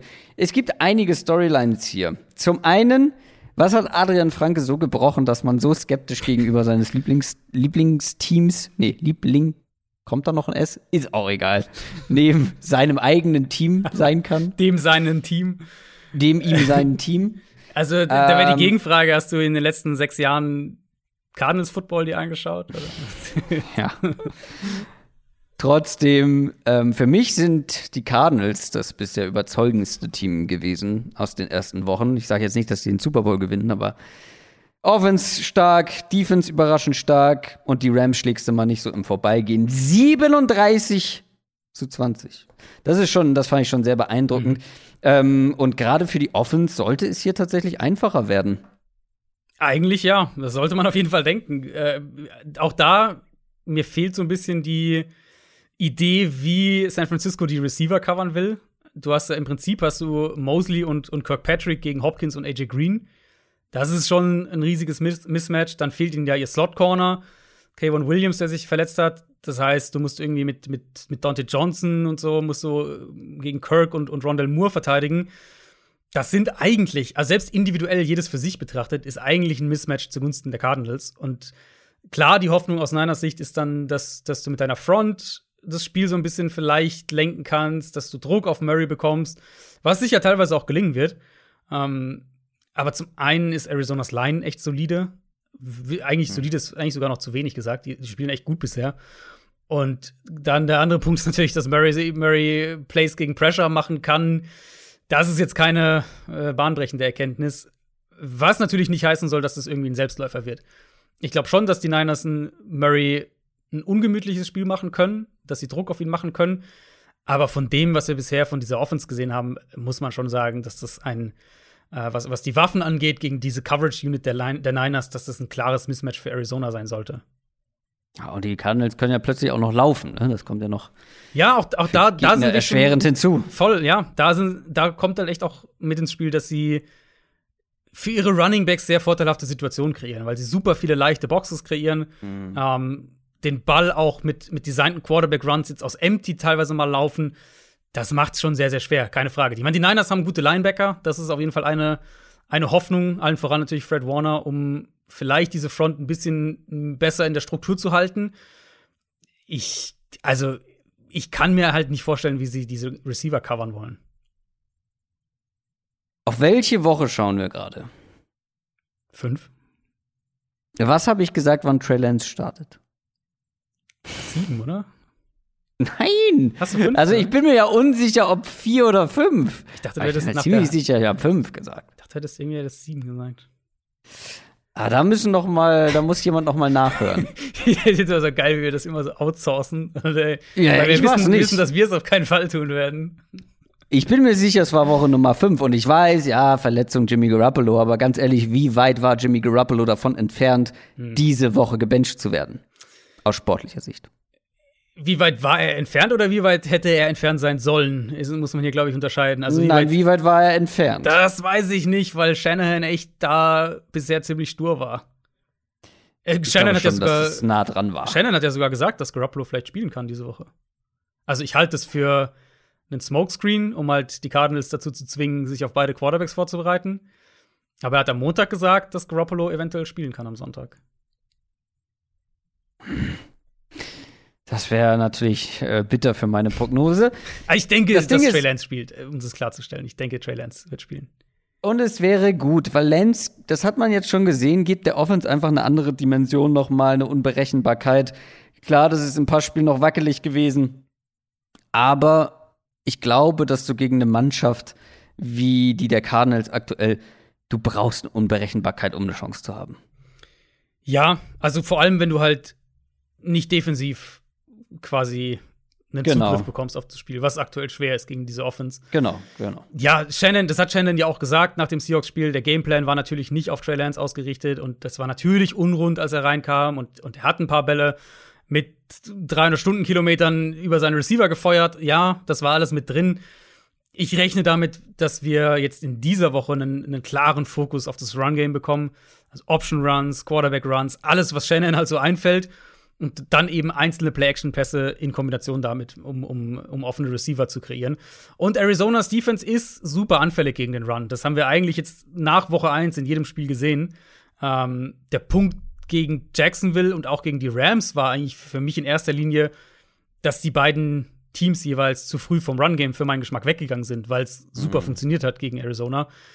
Das wird hier, glaube ich, nicht passieren. Ich denke, zu, solange das Spiel einigermaßen offen ist, wird San Francisco den Ball am Boden oder wird der Fokus klar auf dem Run-Game sein und dann werden sie den Ball äh, auch bewegen können. Fragezeichen natürlich noch ist Trent Williams. Das ist eine sehr kritische mhm. Personalie. Ähm, der hatte sich gegen Seattle verletzt, gilt aber als Day-to-Day. -Day. Also da auf jeden Fall eine, eine reelle Chance, dass er spielen kann. Also mit Trey Lance könnte diese Partie auf jeden Fall spannend werden, finde ich. Ähm, die Cardinals werden, glaube ich, auch nicht ungeschlagen durch die Saison gehen, Nein. sind mit fünfeinhalb Punkten ihr Favorit. Und es wird mich schon überraschen, wenn die 49ers hier gewinnen, oder?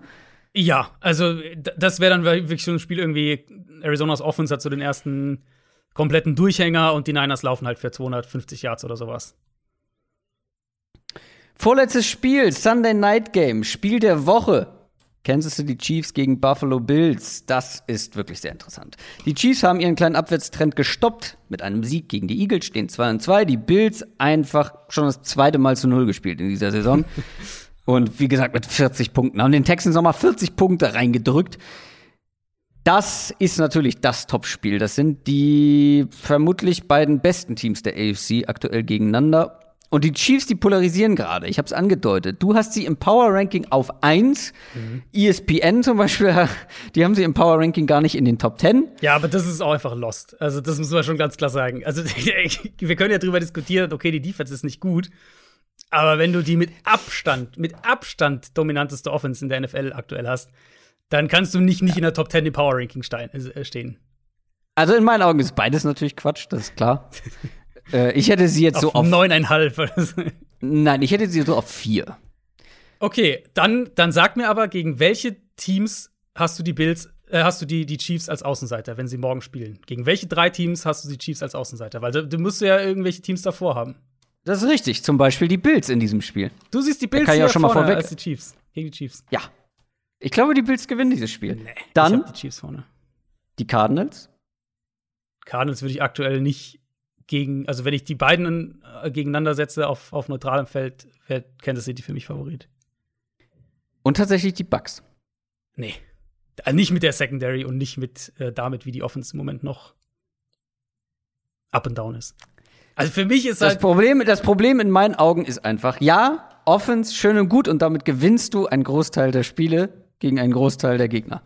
Aber die Chiefs spielen gerade ohne Defense. Ohne Defense. Du hast ja die Expected Points Edit hast du ja häufig jetzt hier schon zum ja. Thema gemacht. Ja. Dann machen wir die hier auch mal zum Thema. Platz ja. 1, was Offenses angeht. Expected Points Edit. Mit Abstand, Platz, muss man wirklich sagen. Mit Abstand. Platz 32, die Defense. Ja. Das hast du auch selten, ne? Also Platz 1 und Platz 32, so, ein Team. ähm, ich habe die Bills, wie gesagt, in, in, meinem, also ich habe vor allem nur die Top 10 äh, so richtig ausgearbeitet, sozusagen, äh, im, im Power Ranking davor. Ähm, weil vielleicht ist die Offense nicht ganz so gut wie die der Chiefs, aber dafür spielen sie halt mit Defense. Und mit aber, einer ganz guten. Aber jetzt muss man, finde ich, halt auch dazu sagen, ich habe es ja vorhin schon mal gesagt, nach Woche 4 Sample Size ist noch ein Thema und wen du gespielt hast, ist ein Thema. Ja, und die, die haben Bills schlechte haben, Offenses gespielt, ja. die, was heißt schlechte Offenses? Die Bills haben halt nur Gemüse gespielt bisher. Also Pittsburgh, Miami, Houston und Washington, das ist halt äh, bei aller Taylor Heineke-Liebe. Ähm, so. Also, da ist halt Kansas City mit, mit, mit Chargers, Browns, Ravens und, und jetzt den Eagles.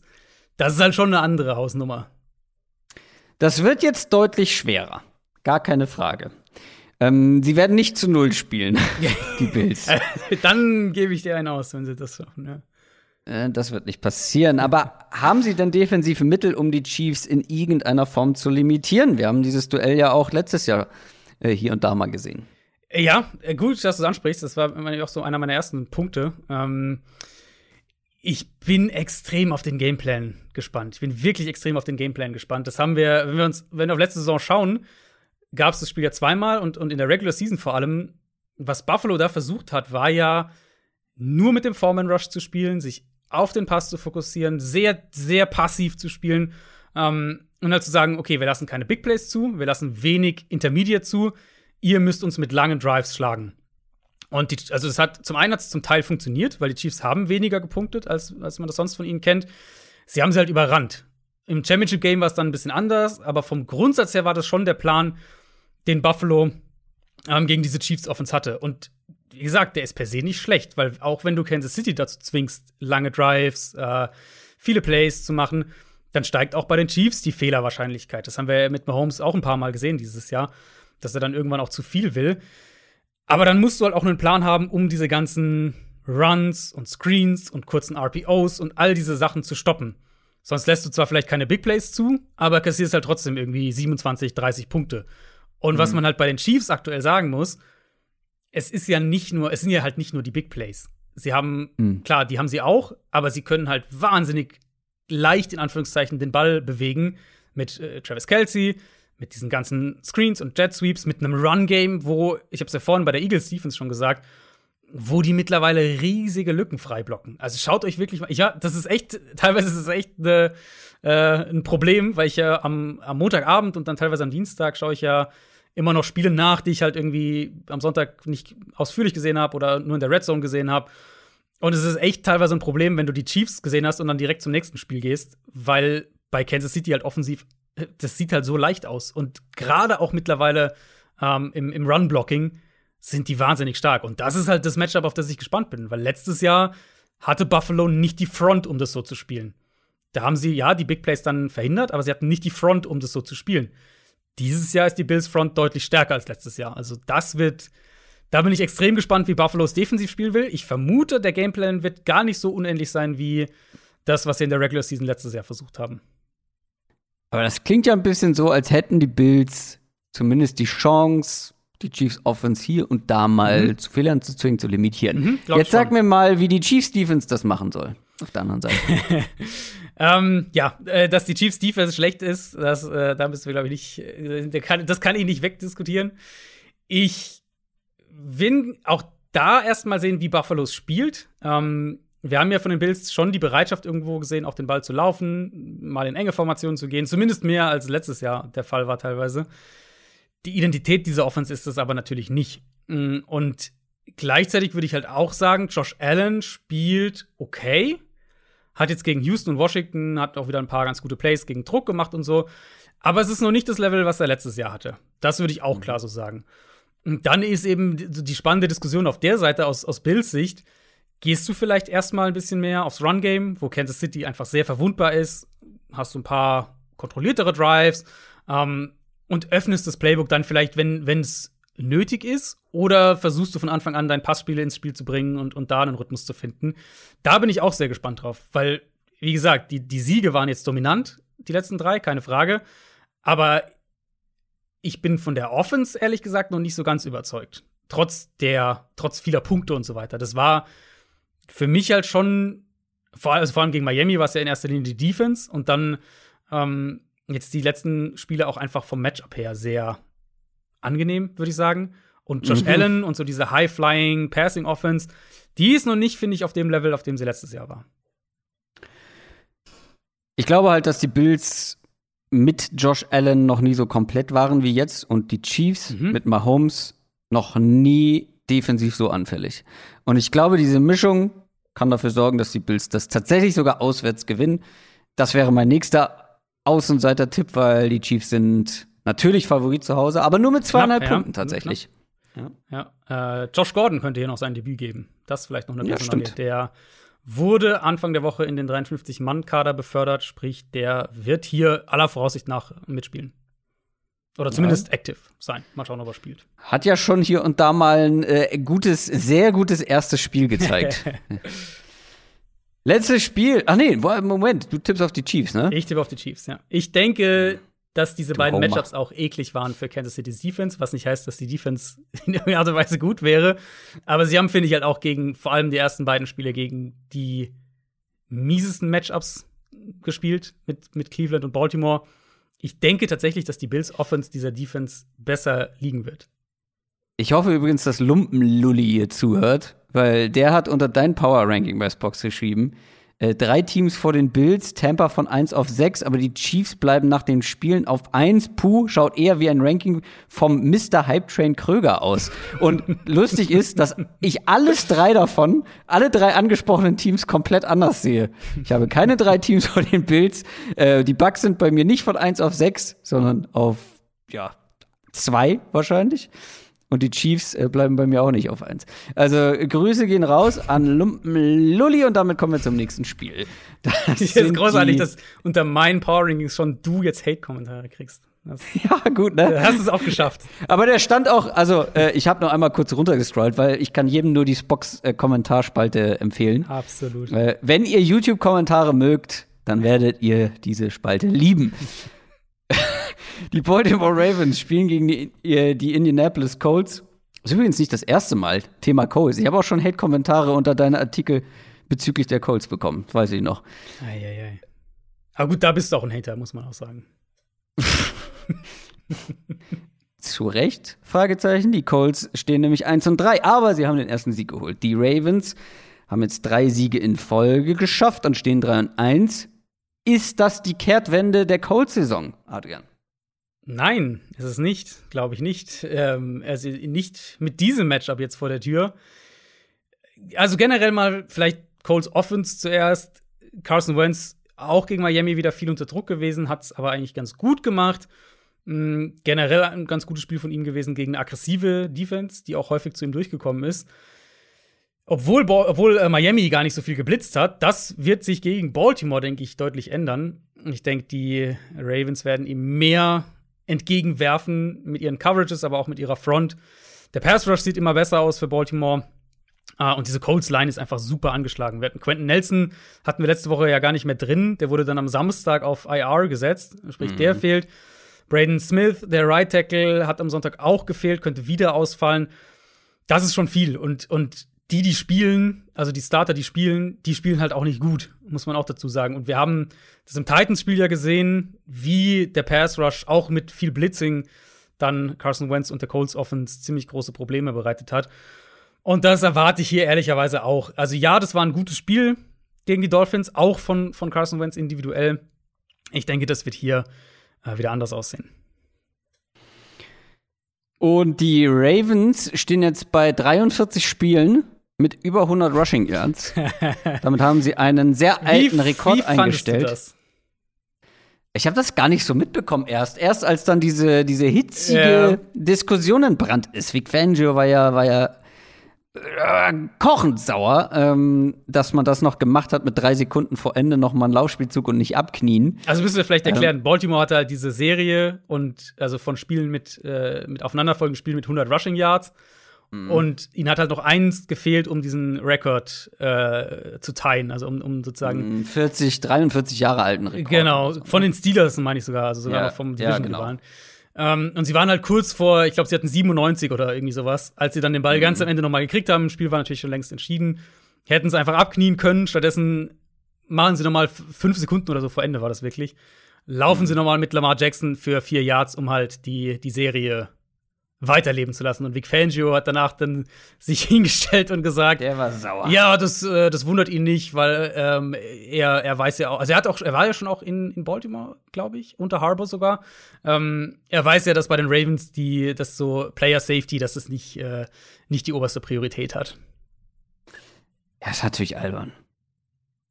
Also, ist natürlich albern aus Vic Fangios Sicht, ja, oder? Voll, äh, total. Vor allem, und ich fand die Antwort von Harbour auch Weltklasse und exakt spot on. Was ist denn vorher passiert? Was ist vor dem Drive, also bevor die Ravens den Ball nochmal kriegen, passiert? Die Ravens führen mit 16 Punkten, 17 Punkten und die Broncos versuchen nochmal 30 Sekunden, eine Minute vor Ende, nehmen alle ihre Timeouts, versuchen nochmal irgendwie das Feld runter zu marschieren für einen Touchdown. Ja, okay. Also, ja. warum kniet ihr dann nicht ab so? Also, das ist halt, das fand ich, ne, das fand ich ehrlich gesagt eine absolute Frechheit, was er da gesagt hat. Ja, da war jemand angepisst. Ähm, aber gut, gucken wir auf dieses Spiel. Die Frage ist natürlich jetzt, schaffen sie den alleinigen Rekord? Schaffen sie das 44. Spiel mit über 100 Rushing Yards? Hm, ja, ich denke schon, aber das wird, ich glaube, sie werden wieder eher durch die Luft gehen müssen. Das finde ich ist so eine Storyline, äh, bisher zu dieser Ravens Offense über die ersten vier Spiele. Sie können auch durch die Luft gehen. Das war ja gegen Detroit eigentlich schon ein Thema und das, das Spiel. Sie wollen aber auch sehr, oder? Also es fühlt sich immer noch ein bisschen gezwungen an. Ja, ja, also es ist noch nicht so rund. Da hast du auf jeden Fall recht. Ähm, aber gegen Detroit war es ja schon so, dass sie eigentlich das durch die Luft gewinnen und wenn halt Marquise Brown die Bälle fängt. Das war gegen Denver jetzt eben auch so, gegen eine sehr, sehr unangenehme Defense, die den Ravens an der Line of Scrimmage echt Probleme bereitet hat. Ähm, also für ihre Verhältnisse konnten sie den Ball ja also kaum laufen. Nicht mal, nicht mal über Lamar Jackson war da viel Explosivität drin. Und am Anfang war er noch ein bisschen wackelig im Passspiel, hat sich dann aber auch deutlich gesteigert. Ähm, das wird vielleicht diese Woche wieder nötig sein, weil die Colts, die haben eine solide Run-Defense. Generell, die Qualität ist ja in der Front, wenn wir auf diese Defense schauen. Ravens Line ist echt noch weit weg von dem, was Baltimore da eigentlich braucht, um mit seinem Stil auch spielen zu können. Ähm, einfach zu viele Verletzungen. Villanueva hat sich auch noch verletzt letzte Woche. Klingt nicht so, als würde Ronnie Stanley diese Woche zurückkommen. Ich glaube, da gibt es schon Punkte, wo, wo Indianapolis ansetzen kann, defensiv, wo sie auch die Line of Scrimmage gewinnen können. Aber Baltimore jetzt dann auch mit Short Bateman zurück. Ich denke, dass sie das Spiel halt auch gewinnen können, wenn sie mehr durch die Luft gehen müssen, mit ihrer Defense auf der anderen Seite. Hast du noch offene Punkte zu diesem Spiel, wie jetzt bei T.Y. Hilton? Weil der könnte ja auch irgendwie eine Rolle spielen, aber ich glaube, ist immer noch nicht so weit. Meines Wissens nach ist der noch nicht dabei, ne? Baltimore ist klarer Favorit mit sieben Punkten. Und ja, ich tippe auch nicht auf die Colts. Ich kann mir halt, und keine Frage, also Lob für den Auftritt in Miami gegen eine unangenehme Defense. Aber ich glaube, das wird, das wird eine ganze Noch unangenehmer. unangenehmer, ja. Das waren sie. Alle Spiele der fünften Woche in der NFL. Hast du noch was auf dem Herzen? Ich glaube nicht. Äh, ich glaube, es ist wieder eine lange Folge geworden. Schaut gerne ja. heute Abend äh, rein bei The Zone. Da gibt's mhm. vielleicht eines der besten Spiele dieser Woche. Auf jeden Fall eins der mhm. spannendsten auf dem Papier. Äh, und ja. genießt Woche 5. Und am Sonntag gibt es ja vielleicht auch wieder mal einen Livestream bei YouTube. Da auf jeden Fall gerne schon mal äh, die Glocke aktivieren und abonnieren. Und dann hören wir uns spätestens nächsten Donnerstag wieder. Bleibt gesund. Tschüss. Ciao, ciao.